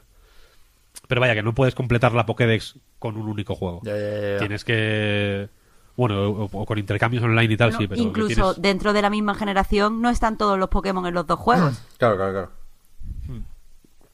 Sí, sí. Pero bueno, ¿Vosotros espada o escudo? Espada. sí, espada. Nadie va a elegir escudo, tío. Nadie, Es que nadie. yo no sé a quién se le ha ocurrido eso. Es que quién va a coger algo que es de defensa, pues todo el mundo va pues, a pegar. Sí, sí. Y que, y que los títulos son un poco tontos, ¿no? Mm. Yo creo que Aunque los No sé. logos que vienen detrás del título me molan mucho, los dos además. O sea, como el diseño de- del nombrecito, me, me gusta mucho, está guay. Son un poco más artúricos de lo que me gustaría, como decía Pep antes, pero, Artúricos. Pero me hizo gra- no sé, no sé que Dios me disculpe si por no recordar el nombre, vaya, no recuerdo quién lo ponía en Twitter. Que los siguientes Pokémon, o sea, que la siguiente entrega se llamará carne o pescado. como que ya se han quedado sin sin, sin opuestos, ¿no? Pa... Porque la espada y el escudo, de hecho, no son opuestos, son complementarios. A, esto, a este le están llamando Pro- eh, Pote- Pokémon Protect y Pokémon Attack. Y mola un montón, porque así sí que son También, opuestos. sí, sí. Aunque decía el rumor ese que se iban a llamar King and Queen, y eso me hubiera gustado más y también queda muy artúrico. El mejor ataque es una buena defensa. Eso sí, eso sí que sería la revolución, ¿eh? Que ese hipotético Breath of the Wild de Pokémon haya uno solo. Boom. Acabar con los dos sabores. Pues sí. Carne y bueno. pescado. Mar y montaña. ¿Vamos a comentar algún jueguico que hayamos probado estos días o qué? Venga. Pues sí. Yo estaba jugando un juego que además me... mm, O sea, un Patreon comentó eh, en el podcast anterior que hicimos diciendo, oye, mirad The Stillness of the Wind, que creo que le va a gustar a alguien de, del equipo. Y yo cuando leí de qué iba el juego pensé que ese alguien era yo. Me di por aludida. Y nada, me lo, me lo he jugado y es un juegazo. Ahora os explico un poco. Pero no, no estaba preparada yo para un juego tan, tan bajonero, dadas las circunstancias. Y, y pues eso, hay que tener en cuenta todo lo que diga yo ahora del juego, que, que bueno, que no, que el juego quizá es muy mi rollo, pero en este momento no estaba yo preparada para esto. El juego es un, un simulador de granjas que desde el primer momento yo por lo menos lo caracterizo por su eh, por su realidad. O sea, no es, no es un simulador de granjas, perdón por el de este, simulado, como podría ser el Stardew Valley. No es simplemente eh, un juego de fantasía y alegre que utiliza la granja como una metáfora de escapar de la ciudad y de ser autosuficiente y de vivir en comunión con la naturaleza. Este juego intenta s- mm, reflejar lo que supone vivir en el campo de manera real. Yo nunca he vivido en el campo, pero cuando lo estaba jugando estaba todo el tiempo remitiéndome a, a Tierra de Mujeres, que es un, ensayo publicado además creo que, que el año pasado por una veterinaria, hija y nieta de veterinarios rurales que se llama María Sánchez, que pues eso en su ensayo pues cuenta eh, que dejó de ser pues idílico, por mucho que la gente que vivamos en ciudad lo tengamos así un poco eh, fantaseado, el campo es muy, muy un sitio duro, un sitio donde eh, hay escasez, donde cuesta salir adelante, especialmente habla de las mujeres, porque hacen una serie, de- además de hacer trabajo en el campo, en la tierra, hacen una serie de trabajos que muchas veces están invisibilizados. Pero el caso es que este juego pues, pues intenta reflejar un poco eso, la dureza y lo salvaje y lo inmisericorde que es el campo, mientras habla además de la familia y de la pérdida. Nos pone, o sea, empiezas mm, en una granja muy pequeñita y casi derruida, y el personaje principal es una anciana que se llama Talma, sí, Talma. Eh, pues eso, es, es una anciana muy mayor que lleva toda su vida en esta granja de una zona así como desértica por lo que podemos ir descubriendo, porque tú puedes, una de las cosas que puedes hacer es explorar un poco tus alrededores. Esta granja pues no siempre ha sido así, hace mucho tiempo vivía gente alrededor, pero se han ido marchando. Ella no ha vivido siempre sola, sino que ha vivido primero con sus hermanos y sus padres, después ha vivido con su propia familia, o sea, con su marido y con su hijo, pero poco a poco pues los ha ido perdiendo porque lo típico, los hermanos a lo mejor se marcharon a tener una oportunidad en la ciudad y ya su- sus sobrinos pues nacieron allí, sus hijos pues se fueron a estudiar y después eh, no volvieron, su marido pues falleció, entonces ella se ha quedado allí sola, está estancada. Entonces pues pasea y a lo mejor sale de su casa y recuerda, o sea, se le activa como una un recuerdo, un este de pensamiento, un cuadro de, como de diálogo, pero con un pensamiento que dice, recuerdo cuando aquí había mm, agolpados 16 pares de zapatos, o va al lado de un tocón de un árbol y lee, ay, mi hermano y yo escribimos aquí nuestro nombre el último verano que pasamos juntos. Y está, pues, parte del juego es como explorar y, revivir esos recuerdos de esta persona que está sola. Eh, después, pues, hay las típicas cosas que puedes hacer en un, en un simulador de granja. Eh, empieza cada día y puedes elegir como tres acciones que, que, tomar, que pueden ser, no sé, arar la tierra, regar las plantas, ordeñar las vacas, hacer queso, y a recoger setas que crecen un poquito alrededor, hablar con el mercader, porque todos los días llega un mercader allí a tu, a tu puerta. Entonces, pues tú eliges cómo, cómo pasar ese día.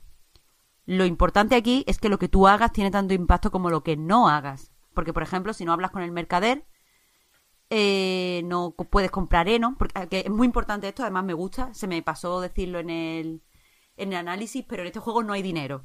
No lo puedes convertir en una máquina capitalista como mm, el Stardew Valley mismo. Eh, aquí eh, todo lo que tú cojas del mercader lo coges eh, haciendo un trueque. Entonces tú le puedes ofrecer queso a cambio de semillas o le puedes ofrecer setas a cambio de heno. Pero si no compras heno, se te mueren las cabras. Si no tienes queso, tú no puedes hacerte la comida y pasas hambre, claro. si no tienes semillas, no puedes cultivar, entonces pues varias cosas. Por un lado, no puedes tener flores que te hagan feliz, porque muchas veces a esta señora la escuchamos reír y es súper agradable. Eh, pero tampoco puedes tener, yo qué sé, tomates para, para dárselo a este mercader. Todo lo que haga tiene un coste. Y hay cosas, por ejemplo, ir a la fuente, que está relativamente lejos para el, paso al que anda esta mujer, eh, hace que. O sea, ir a la fuente es una de las acciones. Entonces, regalas plantas son dos acciones: ir a por agua y regarlas el tiempo pasa rápido. Entonces, al final, eh, ser bueno en el juego pasa por eh, coger una rutina, saber qué es lo que quieres mantener en tu granja, porque tú puedes, por ejemplo, vender, tienes al principio cinco gallinas, cinco quesos y dos cabras, si no recuerdo, sí, estoy casi segura, vaya. Y tú puedes vender las gallinas, pero te quedas sin compañía, o puedes vender las cabras o comprar más cabras. Tú al final tienes que saber qué es lo que quieres hacer y si te especializas en una cosa, empiezas a hacerla rápido, eh, puedes vivir relativamente, o sea, de una forma relativamente confortable. El problema es que el juego no quiere eso. En realidad, todo este eh, marco, eh, o sea, todo este, este simulador de granja es un marco para contar una historia que se cuenta pues a través de cartas que te trae el mercader, que son cartas pues pueden ser de tu, ya te digo, tu sobrino nieto, de tu hijo, de tus hermanos, de una persona que conociste hace tiempo. Y estas cartas, pues, te.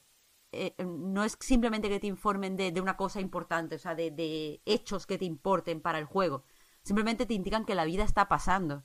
O sea, te, te escribe un sobrino y te dice que acaba de nacer su hijo y que ha sido precioso verlo cada mañana cuando entra la luz del sol y que está asombrado. Te escribe otra sobrina y te dice que se ha graduado pero que tiene mucho estrés, que ojalá un día pueda irse al campo, pero claro, no va a venir te escribe tu hermano y te dice que, bueno, que te echa mucho de menos, que a veces saca un poco de tiempo, pero que no lo saca. Y al final, pues el tiempo pasa, el tiempo pasa. Y desde el principio la, granja se está decayendo, los muros se están destruyendo y eh, eh, el final, quiero decir, no se, se ve desde el principio, es que todo va a desaparecer, todo está condenado a desaparecer incluido tú y esa vida en el campo y esos animales y esas tradiciones y ese conocimiento que tú tienes y nada, pues el juego te mete muy bien en ese, en ese estado. Porque además está todo increíblemente bien hecho. Porque la, la protagonista, como os digo, es una mujer muy mayor, es una anciana y se mueve muy lentamente. Y a lo mejor si quieres arar el campo, cuando se, se agacha a coger la azada suena un ¡ah! de que no puede. Y, y cada una de las veces que golpea la tierra, el juego hace que lo sientas. Quiero decir, no puedes darle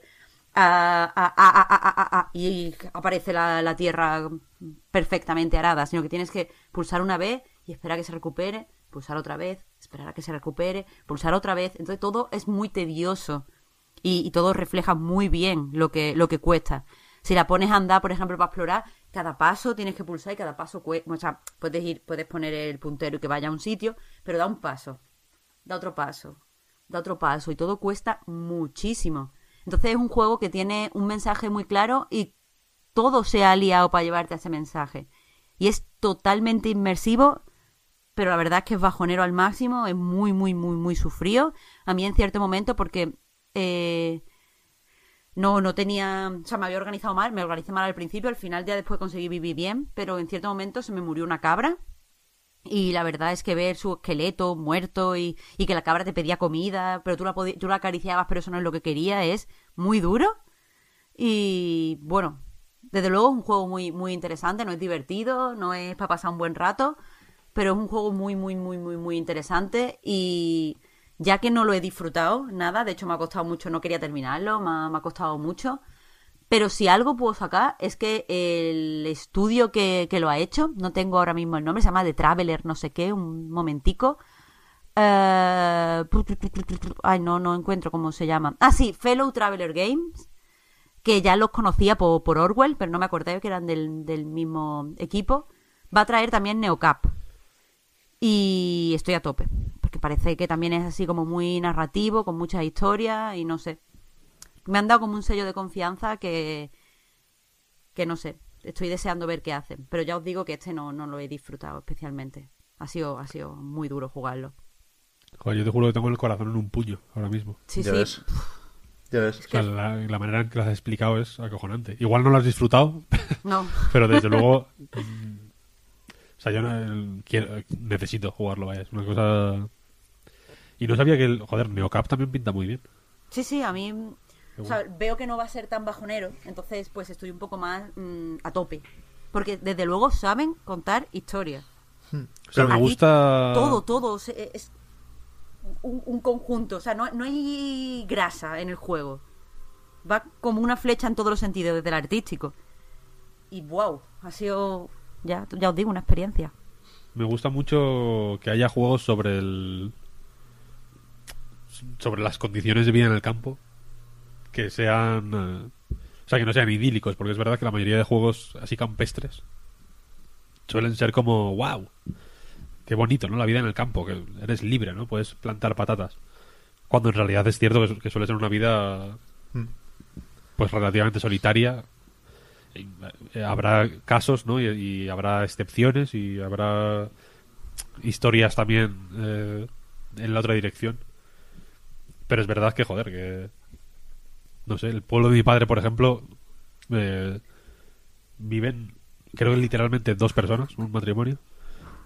Y entiendo que, que su vida no es eh, Stardew Valley, desde luego. Claro, a ver, yo estoy a tope con esas fantasías escapistas que supone mm, Stardew Valley, Animal Crossing, Harvest Moon, porque me encantan. O sea, me, me gusta que existan. Tenemos que saber que eso no, no es real, que el campo es durísimo. El hecho de, ya no el pueblo de, de tu padre con este matrimonio que es, vive solo, sino a lo mejor un pueblo, eh, no sé, de 200 o 300 habitantes que a lo mejor no tenga un hospital, pues ya es difícil vivir, vivir ahí. Es que, claro, nos acostumbramos a una serie de cosas, a tener simplemente varias opciones de supermercados para comprar, Sí, sí. que, que es duro no, no tenerlas. Te, te estás acostumbrado a unas comodidades que a cambio han traído ciertas mm, problemáticas relacionadas a lo mejor con la salud mental y tal, el, el hecho de vivir en una ciudad me refiero. Pero escapar al campo no es una solución. Y vamos, este juego te lo, te lo deja clarísimo. Y también el- el- la forma de reflejar el, el paso del tiempo, el de que todas las vidas siguen, eh, pero llega un momento en el que la tuya no, es muy, muy doloroso. O sea, el hecho de ver a esta señora, o sea, todo, todo sus sobrino nietos, incluso algunos de sus hermanos, que en- entiendes que tienen una edad similar, tienen aún cosas que hacer, pero ella ya no, ella solo tiene su granja y, y lo bien que reflejan el hecho de los pequeños placeres, ya os digo, a veces acaricia una cabra y sale un corazón y se ponen los dos contentos y es bonito porque ves que, que se alegran los muñequitos. Y la escuchas reír a veces o silbar mientras ves flores, y plantas flores, eso no te da nada. No tiene, no tiene ninguna recompensa en el juego. Pero a veces cuando la está plantando, la está mirando, está silbando y es agradable. O la escuchas que se ríe porque va andando y se va riendo y es feliz. O coge una novela y se sienta y la está leyendo y tal, es gracioso. Pero también ten en cuenta que este juego, si no tienes para comer, esa mujer no cena. Y. Sí, sí. Uf, yo qué sé. Yo al final era que todos los animales y ella comieran. Eso era, eso era mi eh, objetivo en el juego. O sea, hacer quesos y tener heno. Hacer quesos y tener heno. Es lo único que yo ya quería. Estoy, Pero bueno. estoy viendo que el, el juego ha salido en PC, en Switch y también en iOS, ¿no lo sabía? O, Ostras. o a lo mejor está anunciado y no ha salido todavía, pero desde luego en, en la ficha de la página oficial sale. Y decías, Marta, lo de Fellow Traveler, según Steam, es el editor, no el, Ah, es el editor. no el desarrollador. Lo hace. Memory of God, pero sí que es verdad que Fellow Traveler editó también el Orwell, como decías, con lo cual eh, parece tener buen ojo y, y querer buscar un tipo de juego muy concreto, ¿no? Y, y seguro que Neocamp por ahí también. Pero es que a mí me, me parecían tan lógicos que fueran de las mismas personas Sí, sí. que, que he tirado para adelante. Pues no lo sabía. ¿Quiénes, ¿quiénes son el, el estudio que los ha hecho? Memory of God, veo. Tienen aquí un Twitter, pero no, no me sonaban para nada. No, a mí tampoco. Ay, mira, tienen una página de Itch.io. Pues cinco segundos. Sí, sí. Ah, todo, todo makes sense now, porque tienen, eh, son los que han hecho Where the Goats Are, que es Claro. un juego muy similar a... Claro. es el mismo juego. Esto es como el, como el sucesor espiritual o la secuela directamente, incluso. Claro, pero esto entonces, por lo que creo, me puedo equivocar aquí otra vez, pero esta, esto no es un estudio, esto es una persona. Puede ser, puede ser. Sí, sí. O sea, mm, yo estoy mucho en Itch.io y por lo que entiendo es un, un desarrollador en solitario. Mm. Pues aún más... De hecho pone Developer. Memory of God barra Lambic Studios. Puestos a decirlo todo, que igual sí que han tenido ayuda porque el juego es, majete de pelotas, ¿eh? Se ve, Sí, sí. se ve muy bien.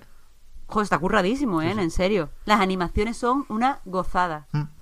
A mí pues, me apetece mil este juego. eh, Debería ser 100% mi tipo de, de juego o mi tipo de indie, si más no.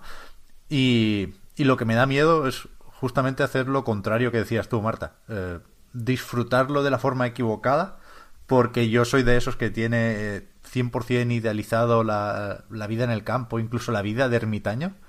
Y, y, y me jodería sacar esa conclusión, ¿eh? De, de, de, hostia, qué ganas de vivir así como esta señora cuando la pobre está puteadísima, efectivamente. Pero, A ver, creo que el pero es la juego no te deja, Pep. O sea, el hecho, el- te limita tanto las acciones que puedes hacer en un día Ya. que creo que no te deja. O sea, puedes vivir con cierta comodidad, pero aún así viene, estás leyendo las cartas y, y la granja se está destruyendo. Quiero decir, se, se las vallas, por ejemplo, están caídas y no las puedes reponer. El muro se está destruyendo y no lo puedes volver a poner bien. Que no sé, que creo que, que es imposible disfrutarlo dada, dado el, el sitio al que se dirige desde el inicio. Ya. Uf, Pues que mira cómo está con las gallinas, ¿eh? Que, que- que yo igual sí me cambiaba. no, no, me parece súper interesante. A ver, mira, ¿dónde lo has jugado tú, Marta? ¿En Switch? ¿O en, En PC? Switch. Vale, ¿Y va bien? He jugado en Switch. ¿Se puede sí, jugar en va Switch? bien. Vale, vale. Lo que pasa que advierto que hay gente que no le mola, que a veces sale el puntero como si fuera un... como si fuera el ratón. Ya, Mm. Que sé que hay mucha peña que eso no le mola. ya, yo mismo. Pues miraré Ya. entonces la versión de, de iPad o, o de Steam o de itch directamente. Guay, guay, guay. ¿Tú has estado jugando a un juego muy similar, Víctor? Mm, es otro juego intimista, eh, reflexivo, eh, hermoso. No, he estado jugando muchas cosas. Quería decirlo antes de nada. Porque tampoco quiero remover aquí la arena, pero me, me, me resulta doloroso que este, que este podcast en concreto eh, la vida haya querido que yo tenga que comentar Death or Alive 6, el juego de las tetas. Eh, pero he estado jugando a muchas cosas. De algunas no puedo hablar, pero podré hablar pronto. Sé que tú también, Pep. Mm. Eh, de otras tampoco puedo hablar hasta dentro de cierto tiempo, pero puedo decir cuáles son, como, como Baba Is You. No sé si os acordáis de ese juego. Joder, ya ves. Este un juego de puzzles eh, muy interesante, la verdad. Eh, pero la vida ha querido que en el podcast de hoy eh, me toque Death or Alive 6. Que es un juego que evidentemente es ridículo y evidentemente eh, incluso poco apropiado para el momento. Pero lo más poco apropiado, sin duda, es que me ha gustado un montón. Eh, porque como... Por poner un poco en contexto Death or Alive, eh, aunque imagino que más o menos todo el mundo lo conoce, porque es un juego, es una serie, eh, según me da la sensación a mí, no tengo cifras que respalden esto, pero es un juego, una serie más conocida que jugada, porque eh, de vez en cuando se ve envuelto en la polémica. Normalmente eh, cuando hay... eh, cuando se habla de sexismo en videojuegos, pues evidentemente Death or Alive es eh, la primera parada, vaya, no hay... Es, es, es, es- fácil y se lo, y se lo merece que, que, es, que cuando se habla de personajes femeninos hipersexualizados eh, se hable de Death or Alive porque es un poco su puto rollo, por así decirlo. Eh, y me da lástima porque, eh, por ejemplo, al 5 jugué menos, pero al Death or Alive 4 yo juego un montón en, en 360 y como versión versión de serie B un poco de como de entry level eh, de Virtua Fighter porque es un poco lo que es no un clon de Virtua Fighter eh, simplificado hasta cierto punto para hacerlo más accesible aunque tenga más profundidad de la que, de la que parece eh, a, a primera vista Aprovecho para disculparme porque mi voz es extremadamente nasal. He tomado una potente droga contra los mocos, pero de momento los mocos van ganando. Eh, pero bueno, volviendo a Death or Alive, esta sexta entrega, eh, yo creo que la uno de los momentos clave de esta, de esta sexta entrega fue cuando el, no sé si el director del juego o el productor del Team Ninja o no recuerdo quién fue exactamente cuando se anunció el juego, si no recuerdo mal, un día antes de que empezara el E3 del año pasado, me parece que Sí, fue algo así. eh, comentó que, el- que su idea para esta sexta entrega era que el juego fuera más realista, entre comillas, que la hipersexualización estuviera menos presente para pues para acercar el juego a mucha gente que que se siente incómoda con el, con el tipo de personajes o el tipo de manera de representar a esos personajes que, que la serie ha, ha tenido pues durante toda su historia, ¿no? Concretamente, quizá una de las cosas más ridículas es las físicas de las tetas.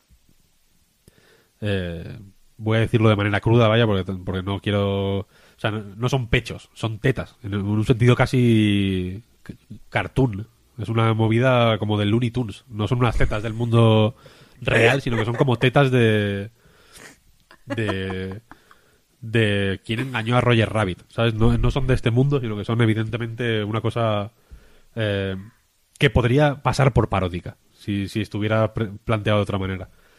Eh, y de hecho, cuando se anunció esta sexta entrega, eh, se, ah, pues eso, cuando creo que uno de los personajes más eh, que venían a representar este cambio de paradigma, por así decirlo, era Kasumi, que es una veterana de la saga y que generalmente eh, pues aparecía con la pechuga al aire y eh, aquí tiene como un traje eh, pues un- ceñido, ¿no? Y se le ve mm, sigue teniendo una anatomía eh, exuberante, por así decirlo, pero desde luego el traje parece más eh, apropiado para la lucha, digamos, y, menos eh, un poco más protegido, por así decirlo, que era un poco la, la película que vendieron desde el Team Ninja, ¿no? De, vale, eh, no queremos que la gente sienta... O sea, queremos que la gente sea, se sienta atraída al juego por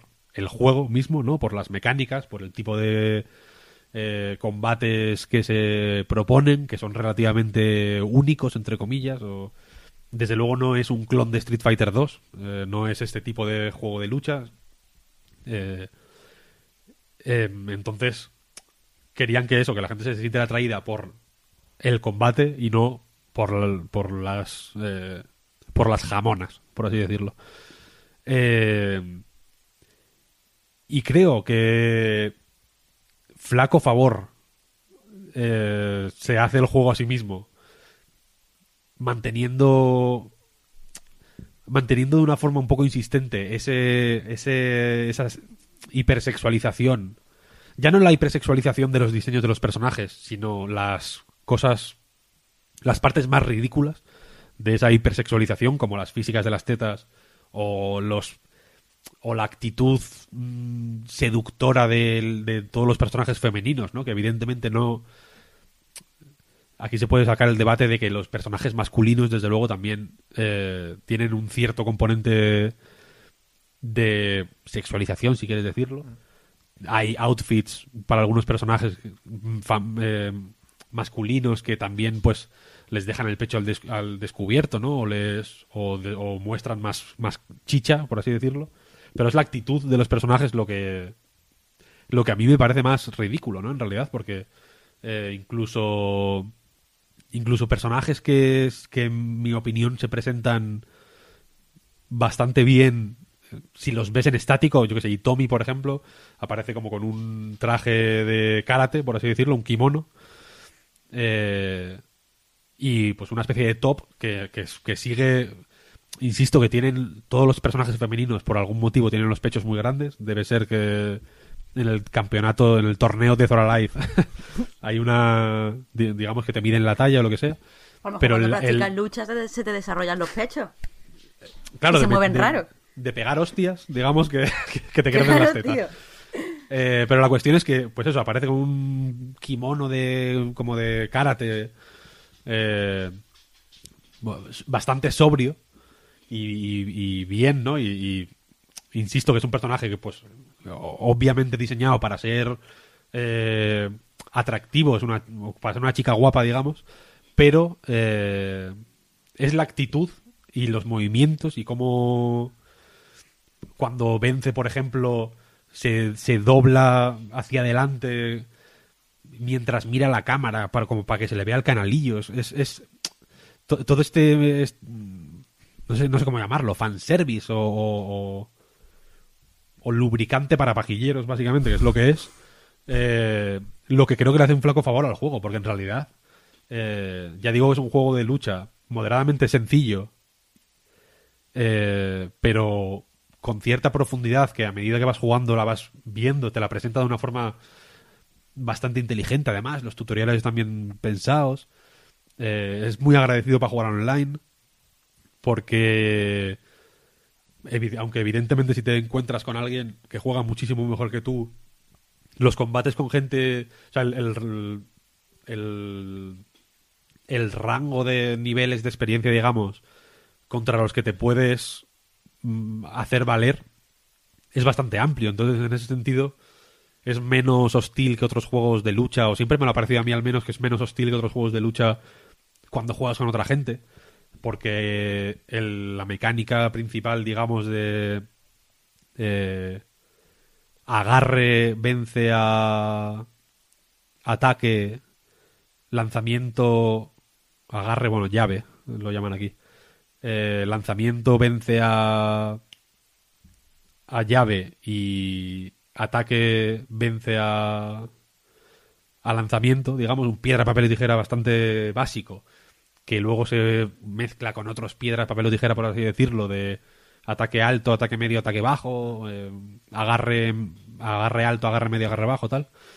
Eh, está bastante guay, la verdad, está muy, está bien planteado, es un juego de de timings y de reacciones y de intentar eh, engañar al oponente o hacerle ver que vas a hacer tal cosa eh, y luego hacer otra o, y tú también responder a, a, esos juegos mentales que te hace el oponente. Está, está francamente bien vaya. El, y está muy está muy pensado para motivar este tipo de mecánicas por ejemplo que eh, aunque los combos tienen mucha importancia los ataques, digamos, el puñetazo y la patada, y dos botones nada más de, de puñetazo, o sea, solo hay un puñetazo y una patada que luego se van modificando eh, pues con distintas combinaciones que son, aparte, moderadamente sencillas, porque aunque cada personaje tiene ataques eh, únicos y es apropiado saber exactamente qué tipo de ataque hace tal personaje cuando haces, yo que sé, adelante, adelante, patada.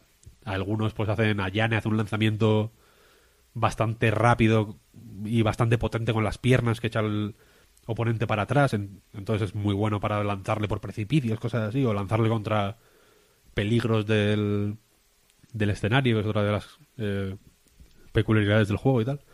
Es bueno saber qué, hace cada personaje con ese con esas combinaciones, pero las combinaciones son más o menos las mismas siempre para todos, ¿no? No es como un Street Fighter, por ejemplo, que algunos personajes eh, tienen eh, estas combinaciones y estos otros, y estos hay que echar para atrás, mantener atrás y luego adelante y tal. Aquí son todos más o menos, se juegan todos más o menos igual, de una forma que puede recordar un poco incluso a Smash Bros, ¿no? En Smash Bros solo hay X combinaciones, pero luego hay que saber usarlas. Eh, entonces es muy agradecido. Joder, es, es relativamente fácil eh, entrar en el juego y me parece muy inteligente y muy y, y mucho más marcado que en otros juegos. Eh, los distintos estilos de lucha, por ejemplo, que tiene cada cada personaje, porque no es lo mismo eh, Ryu Hayabusa, el protagonista de Ninja Gaiden, que hace como ninjutsu ahí y tal. No es lo mismo ese que mm, Tina, por ejemplo, o Bass, que hacen lucha libre, que, que evidentemente se basa mucho más en los agarres, ¿no? Y en hacer combos, o sea, en los lanzamientos, digamos, en agarrar y lanzar al suelo, por así decirlo, y en hacer combos de eso, ¿no? Porque puedes combinar distintos eh, distintos agarres para hacer combos de agarres. O no es lo mismo Jan Lee, por ejemplo, que es como el Bruce Lee de... que hace Jet Kundo, ¿no? Y que son ataques relativamente lentos, pero extremadamente potentes, ¿no? Como muy súbitos, muy basados en la postura, ¿no? Eh, y que son muy buenos para arrojar al rival lejos y para frenar ataques suyos, ¿no? O no es lo mismo... Eh, pues yo que sé, Zack, por ejemplo, es como el, el momento slightly racist del juego, ¿no? Es un negro así que hace como samba. Eh, que se basa, que es un poco como Eddie del Tekken 3, ¿no? O sea, que cada personaje tiene un estilo que se que se, que se transmite un poco incluso por su diseño y que cambia mucho la forma de en, lo- en que lo juegas y también cambia mucho la forma en que te enfrentas a ellos, ¿no? Pero todo se queda encapsulado en este piedra, papel o tijera que hace que sea eh, pues francamente agradable jugarlo y, y, muy interesante en realidad, ¿no? Es mucho más interesante de lo que de lo que el juego parece creer, el juego mismo, ¿no? Como que no tiene confianza suficiente como para eh, como para evitar los momentos cringy, que yo entiendo que, o sea, por ejemplo, si los momentos cringy se redujeran a los trajes especiales, porque por ejemplo Kasumi empieza con un traje así, ya digo, como más sobrio, más eh, como una especie de neopreno high tech, eh, como de ah, superagente secreta kung fu, pero evidentemente en cierto momento le puedes comprar un bikini, eh, no hay ahí no hay pérdida. Saben lo que la gente quiere y evidentemente hay trajes eh, más o menos ridículos eh, y más o menos eh, reveladores. eh, y si, si se redujera a eso, pues bueno, yo qué sé. Vale, lo puedo entender, ¿no? Pero es que la, es un poco la, la, actitud del juego también, ¿no? Porque cuando Itomi te hace este momento seductor de ponerse como el, el canalillo al aire, cuando gana el combate, eh, tú ahí puedes controlar la cámara. Y puedes hacer zoom. Y puedes mm, girar alrededor de ella, ¿no? Y, y también puedes mover la cámara hacia el luchador o luchadora que ha perdido. Que también siempre pierden de forma sexy, ¿no? Digamos, o sea, es como está en el suelo como con la ropa rota porque le han metido una puta paliza, pero está también como jadeando de manera juguetona, por así decirlo. Entonces es eh, son, son este, es- estas eh, estos momentos imposibles de de esquivar porque te tienes que cruzar con ellos eh, los que hacen que el juego sea incómodo y creo que a medida que los juegos de lucha y los videojuegos en general pero en concreto los de lucha eh, se abren a, más público y a medida que el Evo, por ejemplo, sin ir más lejos, vaya, eh, se convierte en un evento mucho más seguido porque sin duda hoy más que nunca la gente espera el Evo con ganas, ¿no? Es un evento muy seguido en todo el mundo y, y que ha ganado una relevancia eh, pues yo creo que muy interesante, ¿no? Y, a mí me gusta ver el Evo, vaya. Cuanto más grande sea la relevancia del Evo, menos hueco va a tener Death or Alive de esta manera en el Evo. Al ser. O sea, y ni siquiera me parece eh, directamente negativo que, hay, que existan juegos mm, de esta manera, como con este énfasis en el erotismo, etcétera. Pero sí que creo que hay que ser honestamente gilipollas para pensar que un juego de esta mane- de este tipo o y este no es el más erótico que hay evidentemente no no es un Senran, Kagura o todas estas historias pero que un juego que eh, que, que que hace un énfasis tan explícito en el erotismo va a tener el mismo hueco en un Evo por ejemplo que Street Fighter sin ir más lejos. O que Tekken Sí, sí. o, que, o incluso que Virtua Fighter, ¿no? Porque, porque también está. No sé si en las últimas ediciones se ha jugado incluso de manera no oficial, vaya, pero Virtua Fighter 5 hasta hace poco estaba en el Evo. Yo, Y Death or Alive 5 también, ¿eh? En realidad. Yo, yo creo que eso es moderadamente evidente. Quiero decir, yo jugué un par de combates en la demo que hubo el pasado fin de semana, creo, y, y me gustó, porque me gusta Death or Alive, me gustan los contraataques, me gusta la, la velocidad y el ritmo de los combates, y le vi incluso un, un punto más festivo, juvenil en el diseño de los menús, por ejemplo, que me pareció acertado. Y, y aún así, como dices, Víctor, creo que es imposible no. que en ciertos momentos, ni siquiera todo el rato, pero que en ciertos momentos, eh, lo, lo picantón, que estoy de acuerdo que, que está bien que haya juegos que lo sean, eh, oculta al buen juego de lucha que hay ahí. Yo lo tengo muy presente por Death or Alive 5, que, que introdujo, y, creo que aquí también está, lo del sudor, y algo que parecía moderadamente inocente, que tenía la excusa, entre comillas, del realismo, había momentos en los que no funcionaba. Y me hacía sentir incómodo, que que, bueno, me considero relativamente eh, tolerante con, con eso, ¿no? Pero había momentos en el que dejaba de ser un juego de lucha por un rato y era incómodo. Pero porque parecía Y lefa, joder. O Sí, sea, es que sí, es- 100%, Es que es chungo. 100%. Y siento ser tan explícito, vaya, pero es que es que así. eh, no tenía un... O sea, no es el sudor de Fight Night Champion, por ejemplo, ¿no? Que, que es... que intenta ser hiperrealista. Es un sudor de anime. Yo es que lo un tengo- sudor de, de, de, de- de sexo de, de tentáculos. Sí, sí, sí, lo tengo muy presente porque, hentai. porque fue. Es difícil de explicar, ¿eh? Pero, pero es, es imposible no verlo claro en ese momento y es imposible no dejar de ver un juego de lucha en ese momento, ¿no? Y entonces, me sorprende porque anda que no hay margen de maniobra, macho. Mira que hay, hay espacio para la frenada. Se, se, se pueden tener eh, trajes sexys y se pueden tener luchadoras luchadores guapas y joder le he dicho re luchadoras guapas y luchadores mazaos a tope pero pero pero sin pasarse de frenada como decía no y, y creo que, que este Teatro Live 6 era una buena ocasión para hacerlo. Decías tú Víctor también lo de Evo. Mm, no recuerdo los detalles pero hubo jaleo hace poco porque en una presentación estaban las típicas azafatas y pararon la cámara y giraron la cámara en, un momento del juego con una postura muy concreta y de hecho hubo ese jaleo porque se canceló el streaming y se pidieron disculpas y no sé qué. No, no, es que no hace falta llegar a ese punto. Se puede hacer un Teatro Live para los fans sin llegar a ese punto. Y, y parecía que, que Teatro Live 6 podría serlo y no sé hasta qué punto lo es, pero, pero es que además era una ocasión para ver a ese nuevo Team Ninja que, que parecía existir después de Nioh, ¿no? Que creo que Teatro Live era una franquicia que, con más o menos razón, tenía más sentido con Itagaki, ¿no? Porque era, no sé, Sí, el, el guarrillo. eh. Claro, le veías una visión creativa, cuestionable, pero, pero era eh, coherente hasta cierto punto con el universo de Ninja Gaiden, con las declaraciones que hacía Itagaki por aquí, y que ahora un equipo nuevo sin Itagaki decida hacerlo fácil, que es tirar con la inercia, me parece extraño, me parece sorprendente que, insisto, habiéndolo dicho ellos, no, no hubieran frenado un poco con ese tema.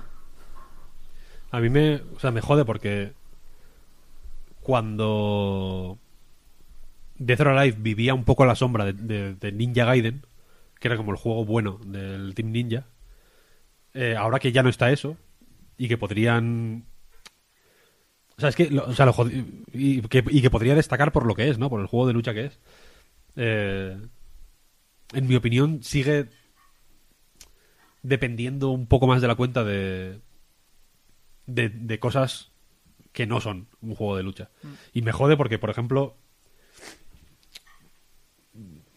o sea, su- suena hasta relativamente superficial comentar algunas novedades que son interesantes, ¿no? Como la barra de la barra de especial que no que hasta ahora no había habido. Creo que en el 5 había una mecánica ¿Tú, no- sé, ¿tú juegas al 5? Sí, pero lo recuerdo poco, porque, porque me acuerdo del sudor y del modo historia, que, que lo hablábamos, bromeábamos mucho con el Puy, porque antes de empezar un combate, eh, en cierto momento le, preguntaba una a otra por su madre, oye, ¿qué tal está tu madre? Ah, pues muy bien, muchas gracias. Y ahí empezaban las hostias.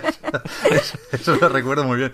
Pero las mecánicas no del todo. Sé que, que iban introduciendo cosas más parecidas al, al típico ultra, ¿no? Con los giros de cámara y luego podías decidir un poco a, a- a qué pared o a- contra qué elemento Eso, del eso, escenario eso. querías enclastarlo. Eso sí. Eso que pasaba cuando te... Creo que pasaba cuando te daban X veces. No sé si cu- cuando la barra de vida llegaba a un punto, no sé si a la mitad o algo así. Eh, que, es un- que era una mecánica que estaba bastante guay pensada en realidad porque no era súper poderosa. No, le da- no, le, no servía para darle la vuelta al combate totalmente. Y, y era como... Pero era un pequeño una pequeña ayuda para la peña que igual lo está pasando un poco peor, permitirle hacer una cosa así un poco más sobrada y más guay, El comeback. aunque aunque un comeback, aunque la aunque el combate o sea, quiero decir que si había diferencia de nivel visible, no había comeback que valga, ¿no? Como que te, te jodían y punto. Y aquí hay una barra de especial que no ha habido hasta ahora nunca en la serie, que también está bastante bien pensada porque la idea es que se rellena pues como como siempre, ¿no? Dando hostias o recibiéndolas. Y la cuestión es que está dividida en dos y puedes utilizarla para hacer un ataque especial que es poderoso, pero no tanto, en realidad. Es más espectacular que poderoso. Eh, o puedes consumir solo media para hacer una defensa especial. Entonces, eh, el impulso inicial que tienes con esta barra es hacer el ataque especial, que está guapo, ¿no? Y que, y que, y que da la sensación de que mete una buena hostia. Pero a efectos prácticos, lo que mola es no usarla, en realidad. Y, y- y tener, digamos, las dos mitades llenas para poder hacer dos, eh, dos eh, defensas especiales que te salvan el culo en la mayoría de ocasiones y que aparte dejan al otro luchador de espaldas a ti. Con lo que te da un poco más de tiempo para en- encajarle ahí un combo bueno.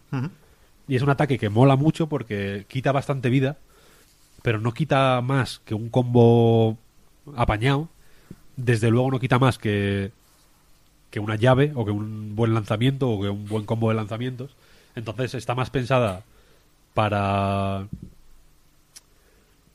No puedes depender de ella, vaya. Desde luego. No puedes depender de ese, de ese ataque especial porque antes de que puedas hacerlo dos veces te matan. Y sigue siendo mucho mejor eh, y mucho más efectivo, por ejemplo, hacer llaves que son más complicadas de hacer, pero son mucho más poderosas y, y- y que, y que claramente, quiero decir que el diseño de esta barra deja ver que claramente el Team Ninja sabe lo que está haciendo, vaya, o sea, sabe, sabe cómo se hace Sí, sí, está claro. este juego de lucha en concreto. Sí. Y, y hasta el punto de que estas novedades no son. O sea, son extremadamente fieles a la, a la filosofía de combate de Death or Alive. Y, y no desequilibran el juego. eh, tienen, tienen esa capa de. eh, vale, ahora lo entiendo. Vale, ahora lo sé usar.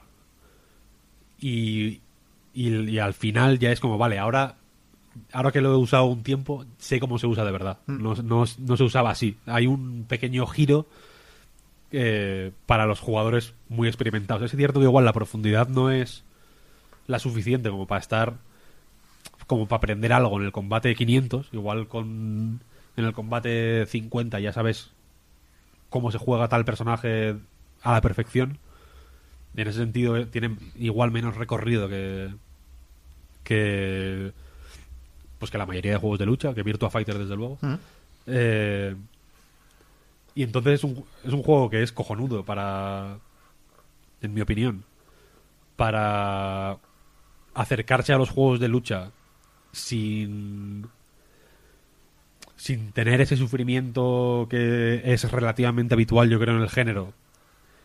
Y que cuanto más eh, cuanto más populares y más eh,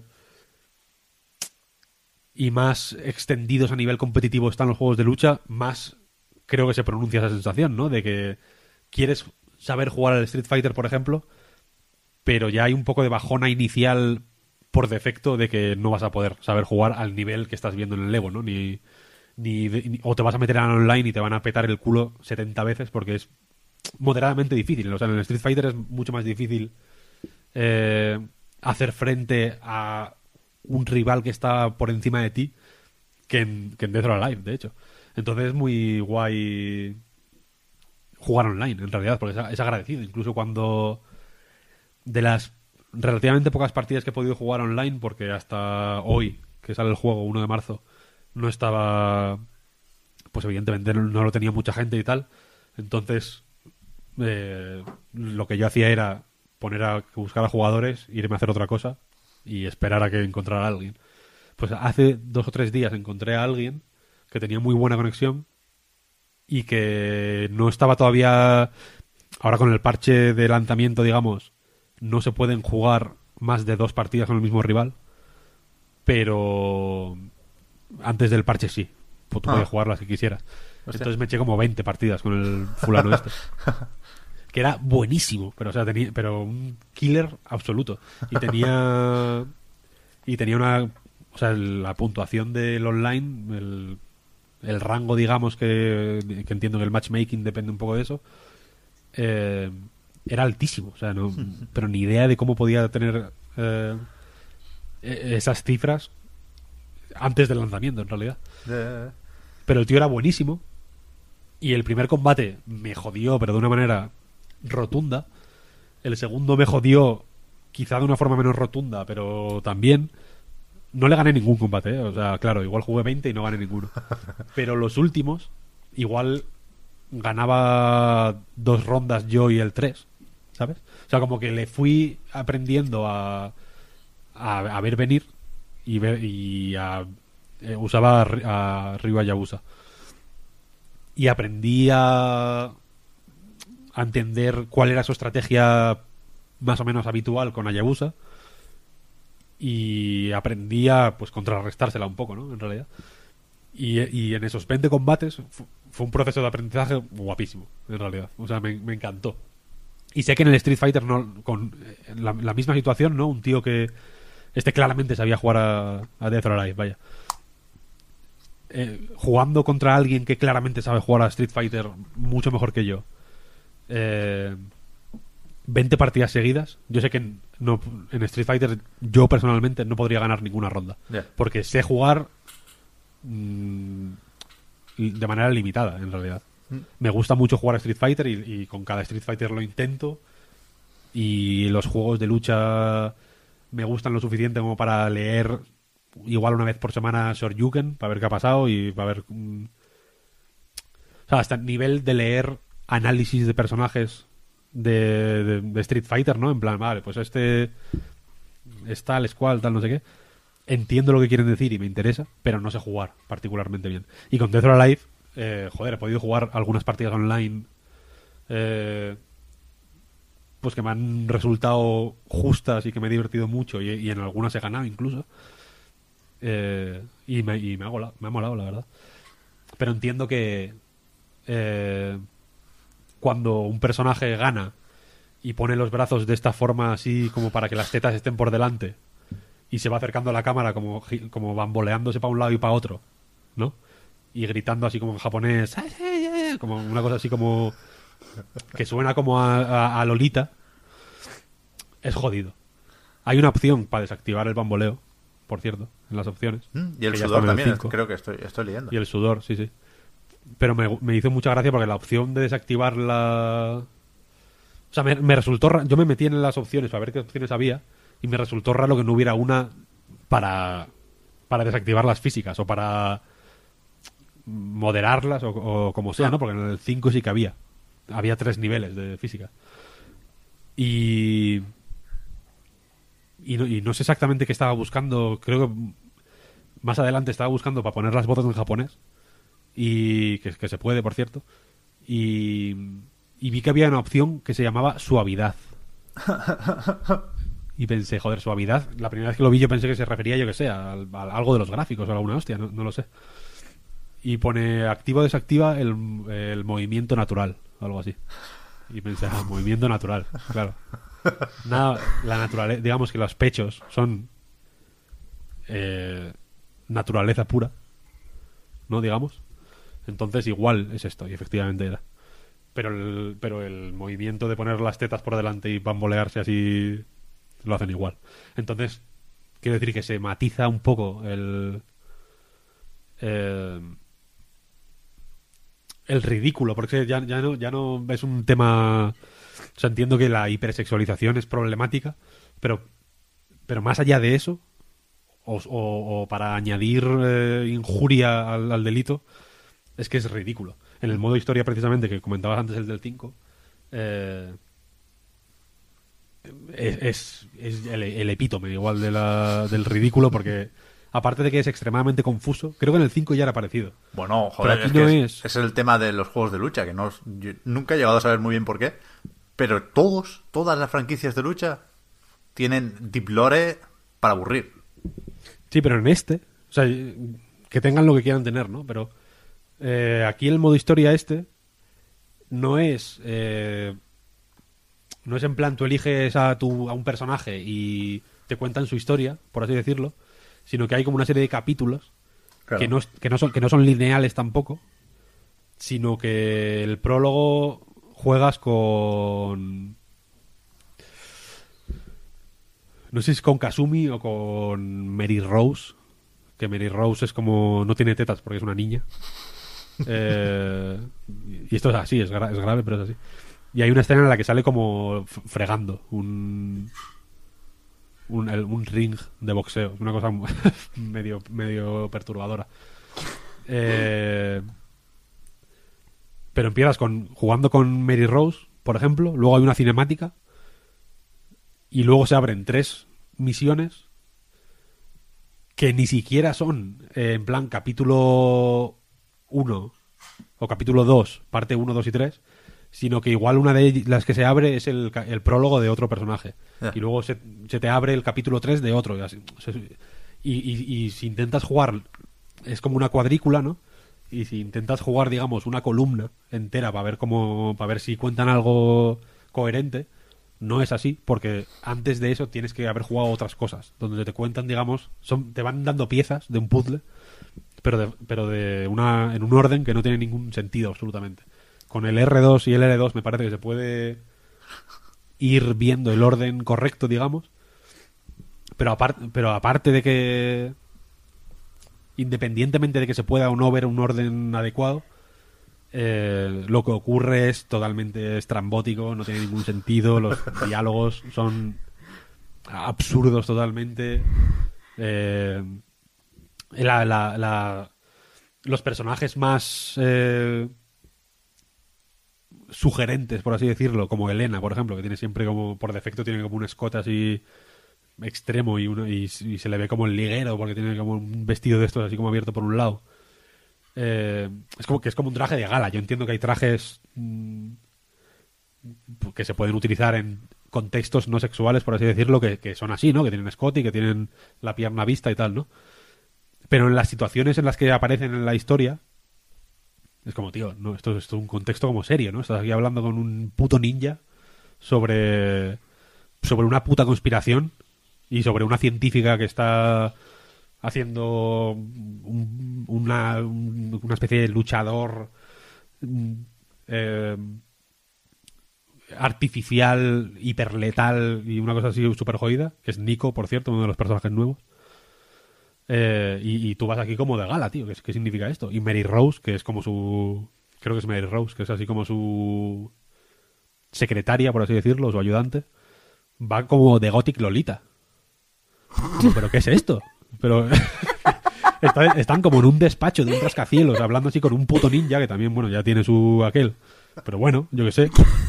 Entiendo, o sea, me hace cierta gracia este rollo japonés de que los ninjas vayan disfrazados de ninja por la vida, ¿no? Y que hablen como con la policía y cosas así. Le, veo la- le veo cierta gracia irónica.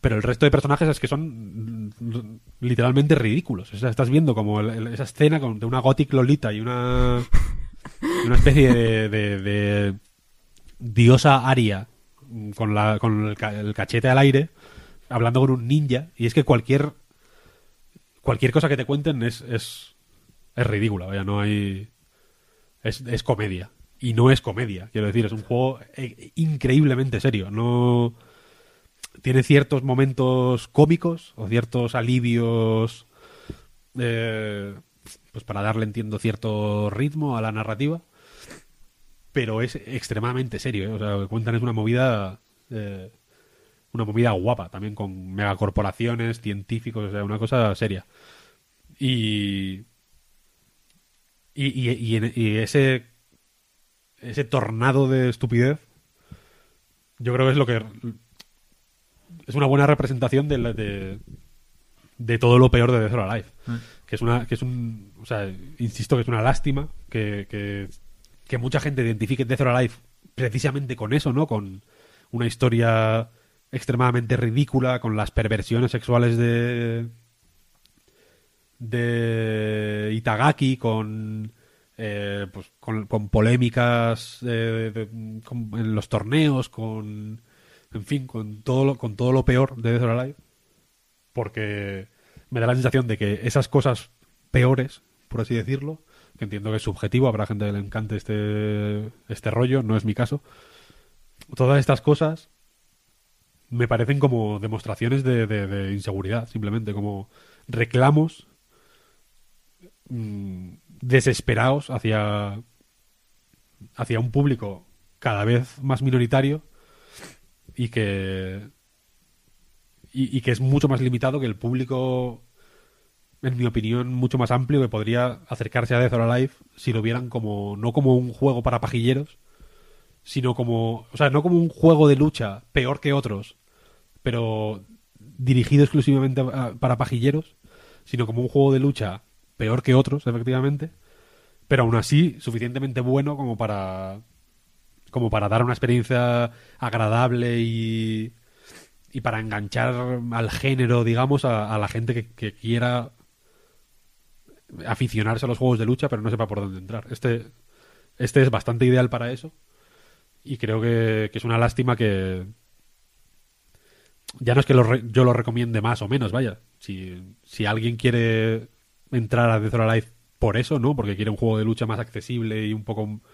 eh, y un poco menos complicado. Esto también para jugar uno contra uno en el mismo sitio es la hostia. A este no he jugado en concreto, pero al 4 jugué mucho a, a dos jugadores porque, se- porque es muy prestoso para eso.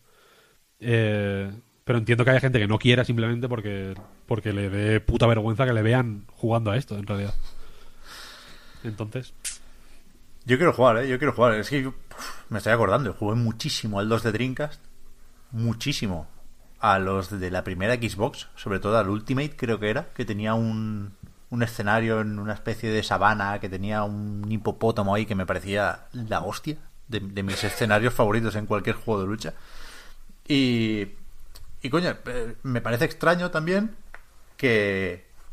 Que yo, que, que podría querer comprar este juego, no lo haga porque sé que habrá una versión free to play que me va a valer para probarlo un poco más que las demos y, y estoy dispuesto a esperarme a eso sabiendo que la semana que viene tenemos Devil May Cry 5, ¿no? Me parece un poco raro, me parece que se han tomado decisiones extrañas con este juego. Y, este, y es raro que no, que no hayan salido a la vez. ¿no? O sea, quiero decir, porque el 5 ya tuvo una versión free to play Sí.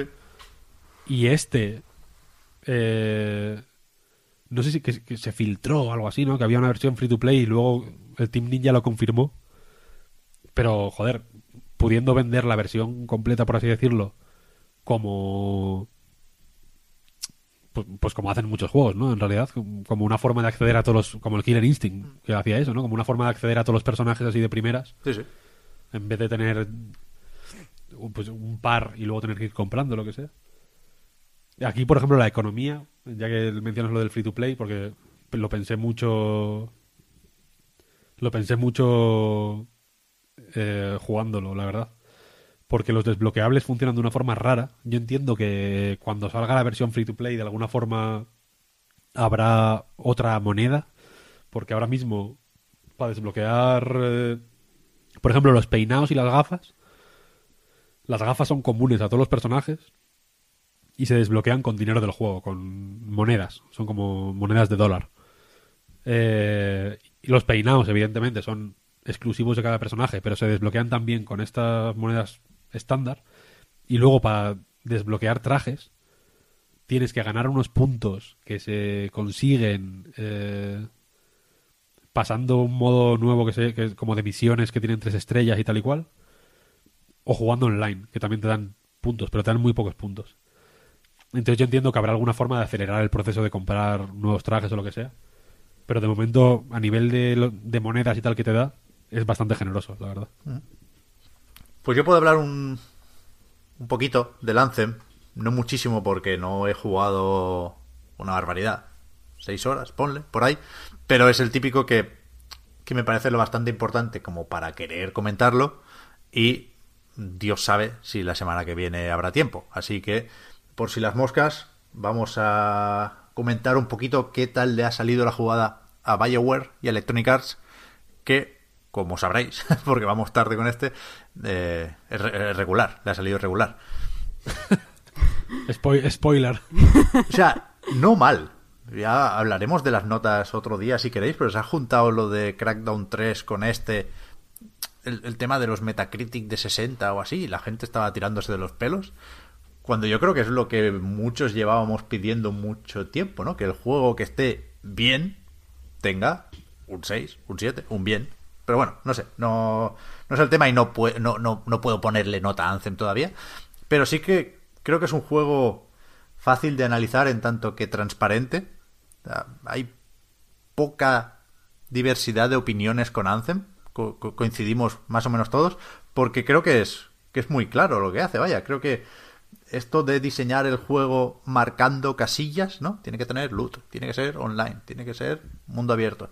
Pues hace que sean fáciles de, de ver venir.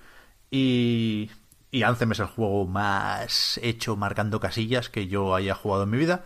Lo cual no, no tiene por qué ser malo, ¿eh? De hecho, más allá de lo, lo, lo que se hace porque toca, porque está de moda, porque es una fórmula potencialmente de éxito, la del shooter looter, con los grupitos, con las zonas abiertas, la exploración libre, las misiones poco diseñadas de activar un interruptor y que, ah, cargando o descargando o actualizando y sube una barrita mientras van viniendo enemigos, no nos alejamos mucho de eso, pero sí que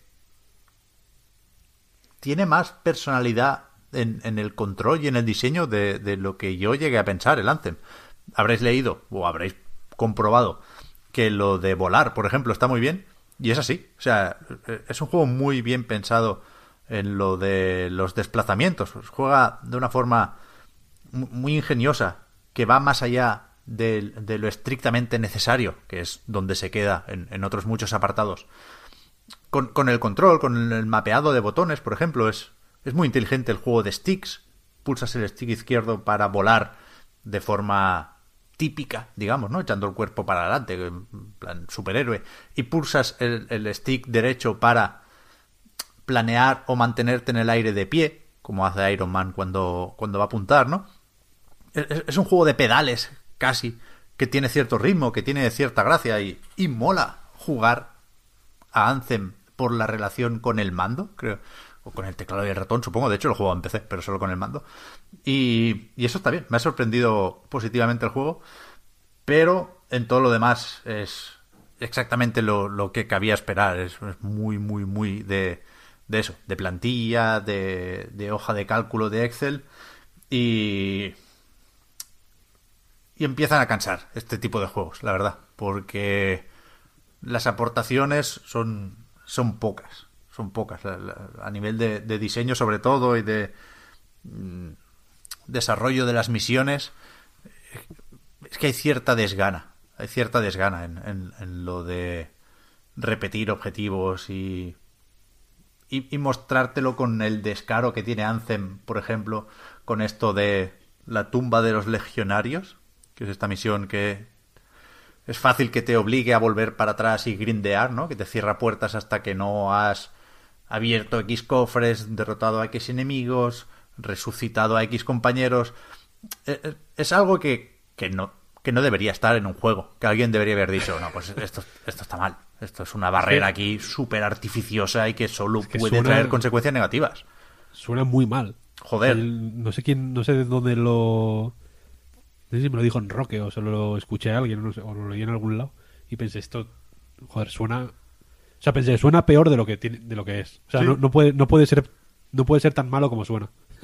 Pero sí, sí. O sea, en Roque lo decía, que es, es, como el record, no tanto. No, no, no, es un grindeo tan, tan exagerado en tanto que requiere tantas horas. Pero es que te lo ponen relativamente pronto. Y, y, es algo que no... Que, que lo que te pueda dar que son unas horas más de juego, puedes estirar un poco el chicle, no compensa las mil situaciones negativas que, pueden surgir de ahí. Decía el amigo Albert García en, La Vanguardia que él vivió una de las situaciones más ridículas que ha vivido jugando online, que era un, desconocido, le dijo, oye, ¿te puedes dejar matar para que te resucite porque me lo pide la tumba de los legionarios? ¿No ves que no? ¿No ves que es común, por lo visto, ¿no? Eso. ¿Eh? O sea, Jim Sterling, eso sí que estoy seguro porque se lo porque me hizo gracia, eh, lo decía, que él, que él, o sea, que él, que él ha visto a mucha gente pidiendo a otros que se, que se dejen resucitar para solo por hacer el check. Claro, es que al ver de hecho decía esto y se lo preguntaba en una entrevista a un productor del juego. Y la respuesta del productor era para verla, decía, no, yo si me dijeran esto le diría, no, vamos a matar titanes y si nos matan, pues nos resucitamos. Bueno, pues no, no pongas lo de, lo de tres resurrecciones y ya está, es que es más fácil que eso. Y me, me, sorprende este nivel de, de ineptitud en un juego que, que por lo demás es complicadísimo de hacer a todos los niveles. A nivel técnico es, es espectacular, no es la demo del E3 2017, ya lo sabíamos, pero es muy espectacular, quizá demasiado, de hecho, da la sensación de que no llega hacer todo lo que le gustaría. Tenemos aquello de confinar la parte más de diálogos, más Bioware, más de rol en el fuerte Tarsis, donde se puede hacer relativamente poco. las conversaciones no son interesantes, los diálogos y la trama no, no parece que vayan a ningún lado. Pero está como recogido porque. Porque así está más controlado. Y, y, fuera, explorando el, el mapa, se dan contradicciones, supongo que por limitaciones técnicas, ¿no? Me parece muy evidente el que el juego te invita a explorar y a volar. No hay, no hay, no hay una forma más explícita de decir que seas libre que el permitir volar, ¿no? Y se recorren distancias muy largas en poco tiempo, pero si te separas de los colegas, el juego te, te, te, te teletransporta. Te sale el aviso de en 20 segundos si no te acercas a la zona de conflicto serás teletransportado mediante su correspondiente pantalla de carga, otro de los eh, problemas gordos de Anthem, porque hay muchas y muy largas, y sobre todo hay muchas que son inesperadas y que cortan el, ritmo del juego. Y, me pasa un poco como, como en Destiny, que, que lo quisimos imaginar como un juego representativo de la siguiente generación, cuando lo que es es un juego representativo de las limitaciones del actual. Y eso es, un poco frustrante, porque ya, lo he ido diciendo en podcast, ¿no? Yo he ido teniendo subidas y bajadas en cuanto a ganas de Anthem y, y al empezar el juego volví a subir, porque el tutorial me gustó, mm, lo de volar, insisto, me parece muy guay, es un juego que, que te da unas pocas sorpresas agradables, no sé, me parece una tontería, pero a mí me gusta mucho. Puedes subir cuando vuelas, puedes subir muy en vertical y eso permite eh, que, que Anthem sea a veces más videojuego de lo que podías creer. Por ejemplo, cuando luchas contra titanes tienen ataques de estos que, que, que lanzan aros de fuego que se van expandiendo y algunos los lanzan por arriba y otros los lanzan por abajo y parece un jefe de, de Mega Man o de Mario, ¿no? Que mola. A mí siempre me gusta encontrarme esto en cualquier contexto. Del Star Fox. tío. Sí, y eso mola. Y, y- y que está bien, pero no, no se aprovecha. Entonces el juego, decía el otro día, que, que tira en varias direcciones, ¿no? Pero son muchas veces opuestas, con lo cual no, no, no avanza de forma decidida hacia ninguna de esas direcciones eh, en, las que había. Al final, un buen juego, seguro. Y, sin ser malo Anthem, sí que es verdad que no que no deja huella. Apunta a cosas, pero no... eh, se queda a medias. Es que se, queda a medias. Por ejemplo, con, con las alabardas, doy por supuesto que cono- conocemos Anthem, ¿eh? Tú te metes en exoesqueletos, que son robots, sea, tú eres un librancero y te metes en las alabardas para eh, salvar el mundo. Porque tiene unas movidas terraformadoras y bueno, la historia da igual. Y las alabardas molan. O sea, el, el, gameplay no es Destiny, no es especialmente divertido usar rifles o escopetas, aunque tampoco está mal. Pero las, las habilidades sí están bien y, y- se potencian mucho porque se recargan muy rápido, ¿no? Y los distintos tipos de alabardas se diferencian más de lo que yo imaginaba también. Es moderadamente distinto jugar con una interceptor, que tiene lo del ataque cuerpo a cuerpo, y ahí haciendo un poco de, de ninja por la vida, o con un... Pues que el coloso no lo uso, me da mucha, mucha pereza los tanques. Pero, pero la tormenta, por ejemplo, que es el mago, es muy distinto. Y eso está guay. Lo que pasa que cuando tienen que hablar, cuando se tiene que hacer algo más de lo estrictamente necesario, pues no, no, no, se inventa nada. Y lo de los combos se queda en poquita cosa y no hay mucha diferencia entre, más allá de las bromas que puedes hacer con los amigos, no hay mucha diferencia entre jugar solo y jugar acompañado. Y me parece un problema típico de este tipo de juegos, pero que con el tiempo se está haciendo más grave. Porque hay que ir, hay que ir evolucionando, macho. Pero bueno. Entonces BioWare chapa. No lo sé, no lo sé. No creo, ¿no? Es, es, difícil saber cómo de bien ha ido, porque la- las ventas, las de Reino Unido, por lo menos, no, no eran tremendas ni espectaculares, tampoco eran malas. Pero claro, es que es que hay mucha gente que lo tiene con el Origin Access Premier o con el EA Access. Hay mucha gente que lo habrá jugado 10 horas y ya ha tenido suficiente con eso lo de las suscripciones no me parece tan la panacea como, como solemos pensar. Pero. Pero no sé. No, no, no creo que haya hecho un mal trabajo. Vaya, ahí voy. A lo mejor se ha columpiado, a lo mejor ha tardado más de la cuenta, a lo mejor no. No están lo bastante cómodos en este registro. Pero si yo fuera Electronic Arts, desde luego no chaparía Bioware. Porque aquí peco yo mucho de decir esto siempre, siempre, siempre, siempre con este tipo de juegos, ¿no? Pero es cierto que Anthem 2 podría ser la hostia. Igual que estamos, es que estamos en el mismo punto con Destiny 3, ¿no? A mí me gusta más Destiny 2 que el primer Destiny. Me gusta más cualquier Destiny que Anthem, porque creo que se nota que BioWare sí está cómoda en ese registro. BioWare, no, perdón, Bungie. Pero pero como siempre son un tipo de juegos que apuntan muy claramente a lo que podrían haber sido, pues siempre te dejan con las ganas de la secuela.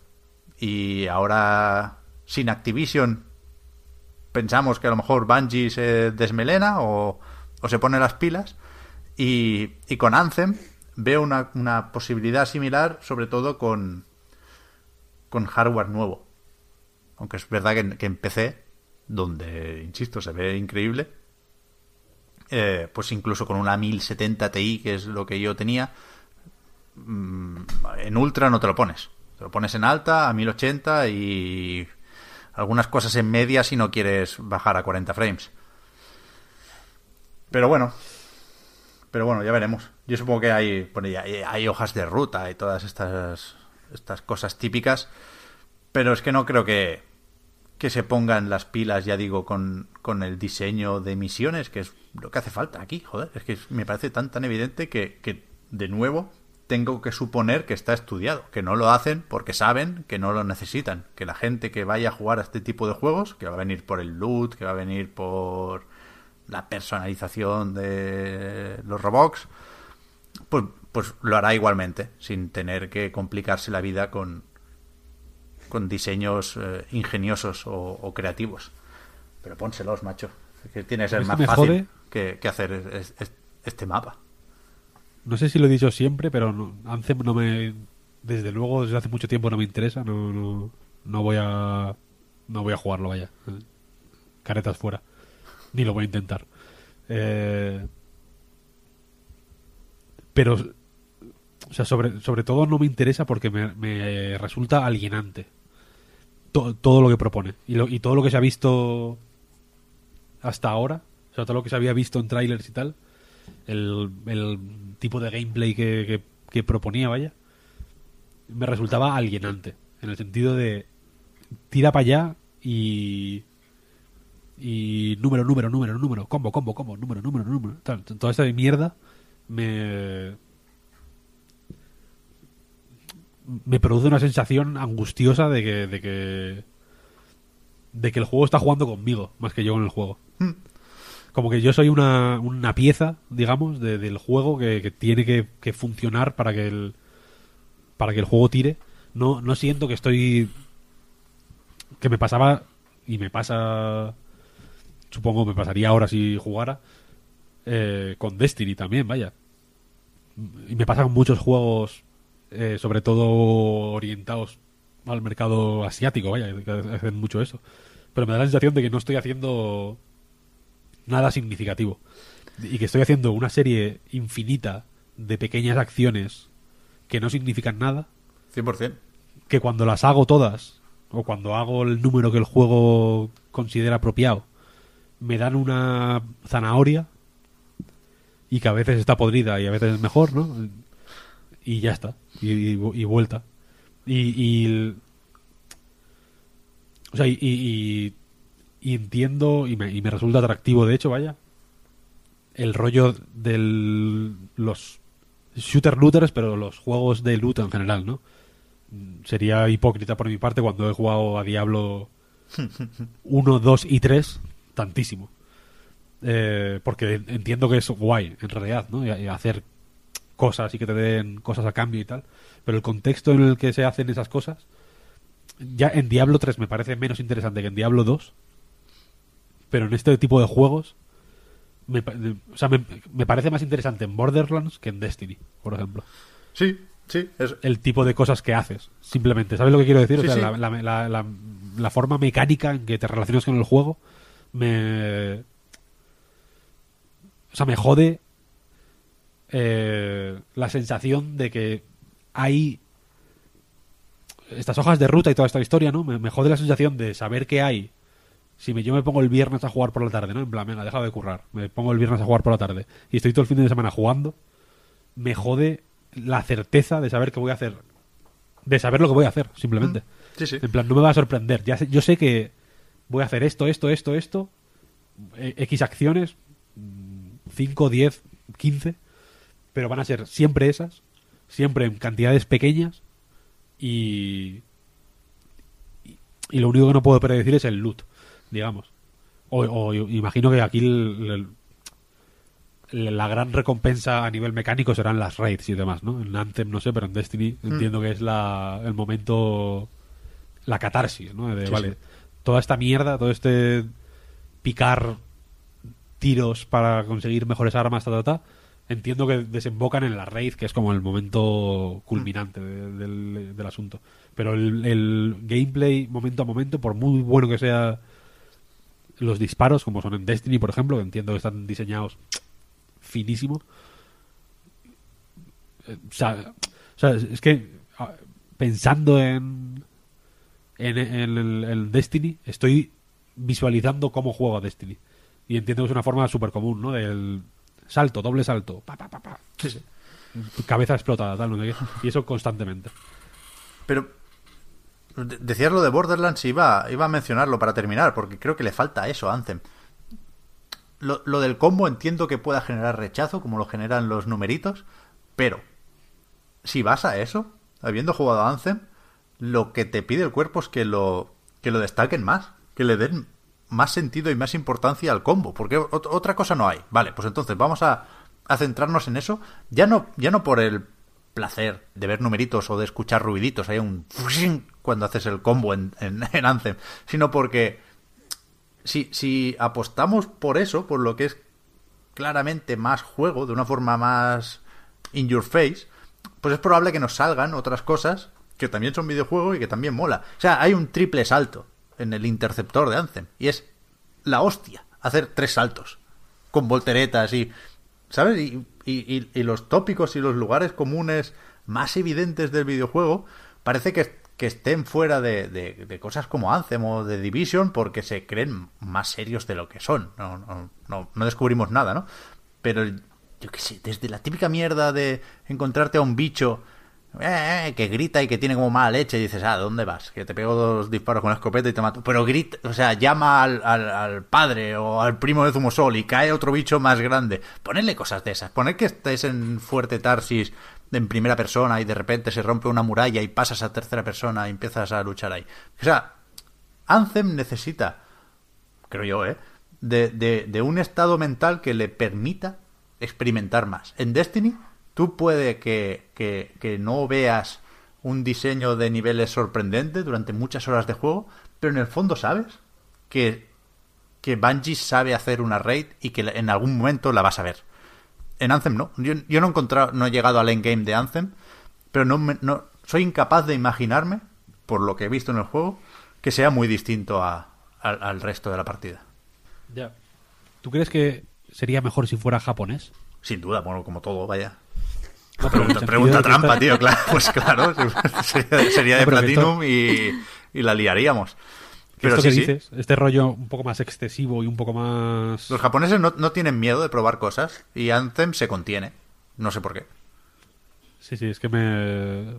Por esto que estabas diciendo estaba pensando, joder, es que el hacer que los combos sean mucho más presentes y mucho más disparatados y mucho más extremos, igual es algo que un japonés haría, vaya. Sí, sí. Bueno, pues espérate, porque ahora vienen con el Demon X máquina este que tampoco. Casi que prefiero el Anthem, ¿sabes? Cállate, cállate. no, ese no, pero. Yo qué sé. El Astral ya te digo que no me, estos juegos cada vez me interesan menos. Me, me, o sea, me... Al Devil May Cry, por ejemplo, le tengo tantas ganas, precisamente, porque el momento a momento, digamos, del juego, hmm. eh, en, la, preview que jugué me pareció infinitamente estimulante. Porque cada movimiento se ramifica en X posibilidades, que se ramifican en X posibilidades, es mucho más... me, gusta más ese tipo de juego más creativo, ¿no? que te anime a jugar bien. Hmm. Como que, que puede ser un peloteo igual, pero que que te da la sensación de que, de que, puedes hacer una cosa infinitamente más eh, más creativa y mucho más eh, joder y que te y que te da un tipo de poder como jugador digamos que también va, más allá del numerito no porque entiendo que en Devil May Cry los 10 puntos de daño los, haces igual pero no, aunque pero no se ven no no, te aparece el numérico eh, y entonces me gusta más ese juego estiloso, digamos, ¿no? Que, que, se, que, o sea, que no quiero decir que solo se puede hacer en un hack and slash, por ejemplo, que, quiero, que, me parece que en un shooter se puede hacer igual, ¿no? Bulletstorm, por ejemplo, me parece un juego muy estiloso. Eh, Rage 2 parece que, parece que va a ser un poco looter también en cierto modo y también parece mucho más estiloso. O incluso el Mario Odyssey me parece muy estiloso. O sea que para que se entienda, quiero decir a qué me refiero con con esto de estiloso, vaya. Sí, sí. Pero ya digo, o sea, tiene lo bastante de eso como para que, primero, no sea un mal juego, lo repito, y segundo, creo que merezca la, pena probarlo. Quiero decir, hay un triple salto, eso, es- eso es buena señal, hay, hay esperanza, ¿sabes? Triple salto igual. Hay un, hay un- hope. hay un dash. Bueno, sí, hay esquivas, sí, sí. Vamos, pues ya, pues hay, hay esperanza, claro. Sí, sí, sí. Como mínimo con el interceptor. Ahora no sabía decirte, pero sí, con, con, con la B de esquivas. Pero le, le falta construir algo más con eso, con, con esas piezas. Así que ya, no sé, con el Ori sin Access o el de Access pues, sale a cuenta, probarlo, vaya. Si no, supongo que meterán, si tienen que maquillar números, pues fines de semana gratuitos de prueba y cosas así. Sí, sí. Así que supongo que, que cualquiera podrá probar Anthem en algún momento y, y animo a, a hacer como mínimo eso. Pues habrá que ver. Pues ya está, ¿no? Yo creo que, que hasta aquí hoy. Hombre, no ha quedado completito. Joder. Hemos hablado de juegos como de, de todo el, el espectro de juegos que existe. Sí, sí, desde sí, los sí. más chicos a los más grandes. Sí, sí. Con- y, y bien, ¿no? De una manera competente, Yo creo que sí. O sea, lanzando ideas interesantes. Ha estado bien, vaya.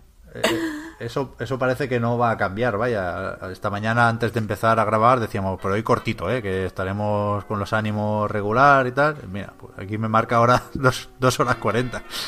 Así que... Sí, sí. Sí, que mío, sí. Qué poco fiables somos. volvemos a, a, a un escollo porque la despedida volverá a ser difícil, pero hoy, mientras tanto me preparo y os recuerdo que el podcast Reload, igual que anightgames.com, son proyectos que se mantienen gracias a vuestras generosas aportaciones a través de patreon.com barra anightreload y que para agradecer esa ayuda, los patrons tenéis ahora un ratito más de podcast en la prórroga y eh, con el resto, a quien faltaría más, os agradecemos también eh, que nos sigáis y nos ayudéis a mejorar. Nos volvemos a encontrar la, la semana que viene. Gracias, Víctor y Marta, por haber estado ahí. Y hasta la próxima. Pep. Chao, chao. Hasta luego. Adiós. Well, of you, I was heading blindly, then your smile showed me the way to love. It's well of you just to let me share the spell of you. Funny what a pleasant word will do to bring out the blue up above. When I have you as an inspiration, I'm sure to get by. And in appreciation, I promise that I'll love you, dear, until the day I die. It's well of you. While I live, my lips will tell of you. Flexibility is great. That's why there's yoga. Flexibility for your insurance coverage is great too. That's why there's United Healthcare Insurance Plans. Underwritten by Golden Rule Insurance Company, United Healthcare Insurance Plans offer flexible, budget friendly coverage for medical, vision, dental, and more. One of these plans may be right for you if you're, say, between jobs, coming off your parents' plan, turning a side hustle into a full hustle, or even missed open enrollment. Want more flexibility? Find out more about United Healthcare Insurance Plans at uh1.com.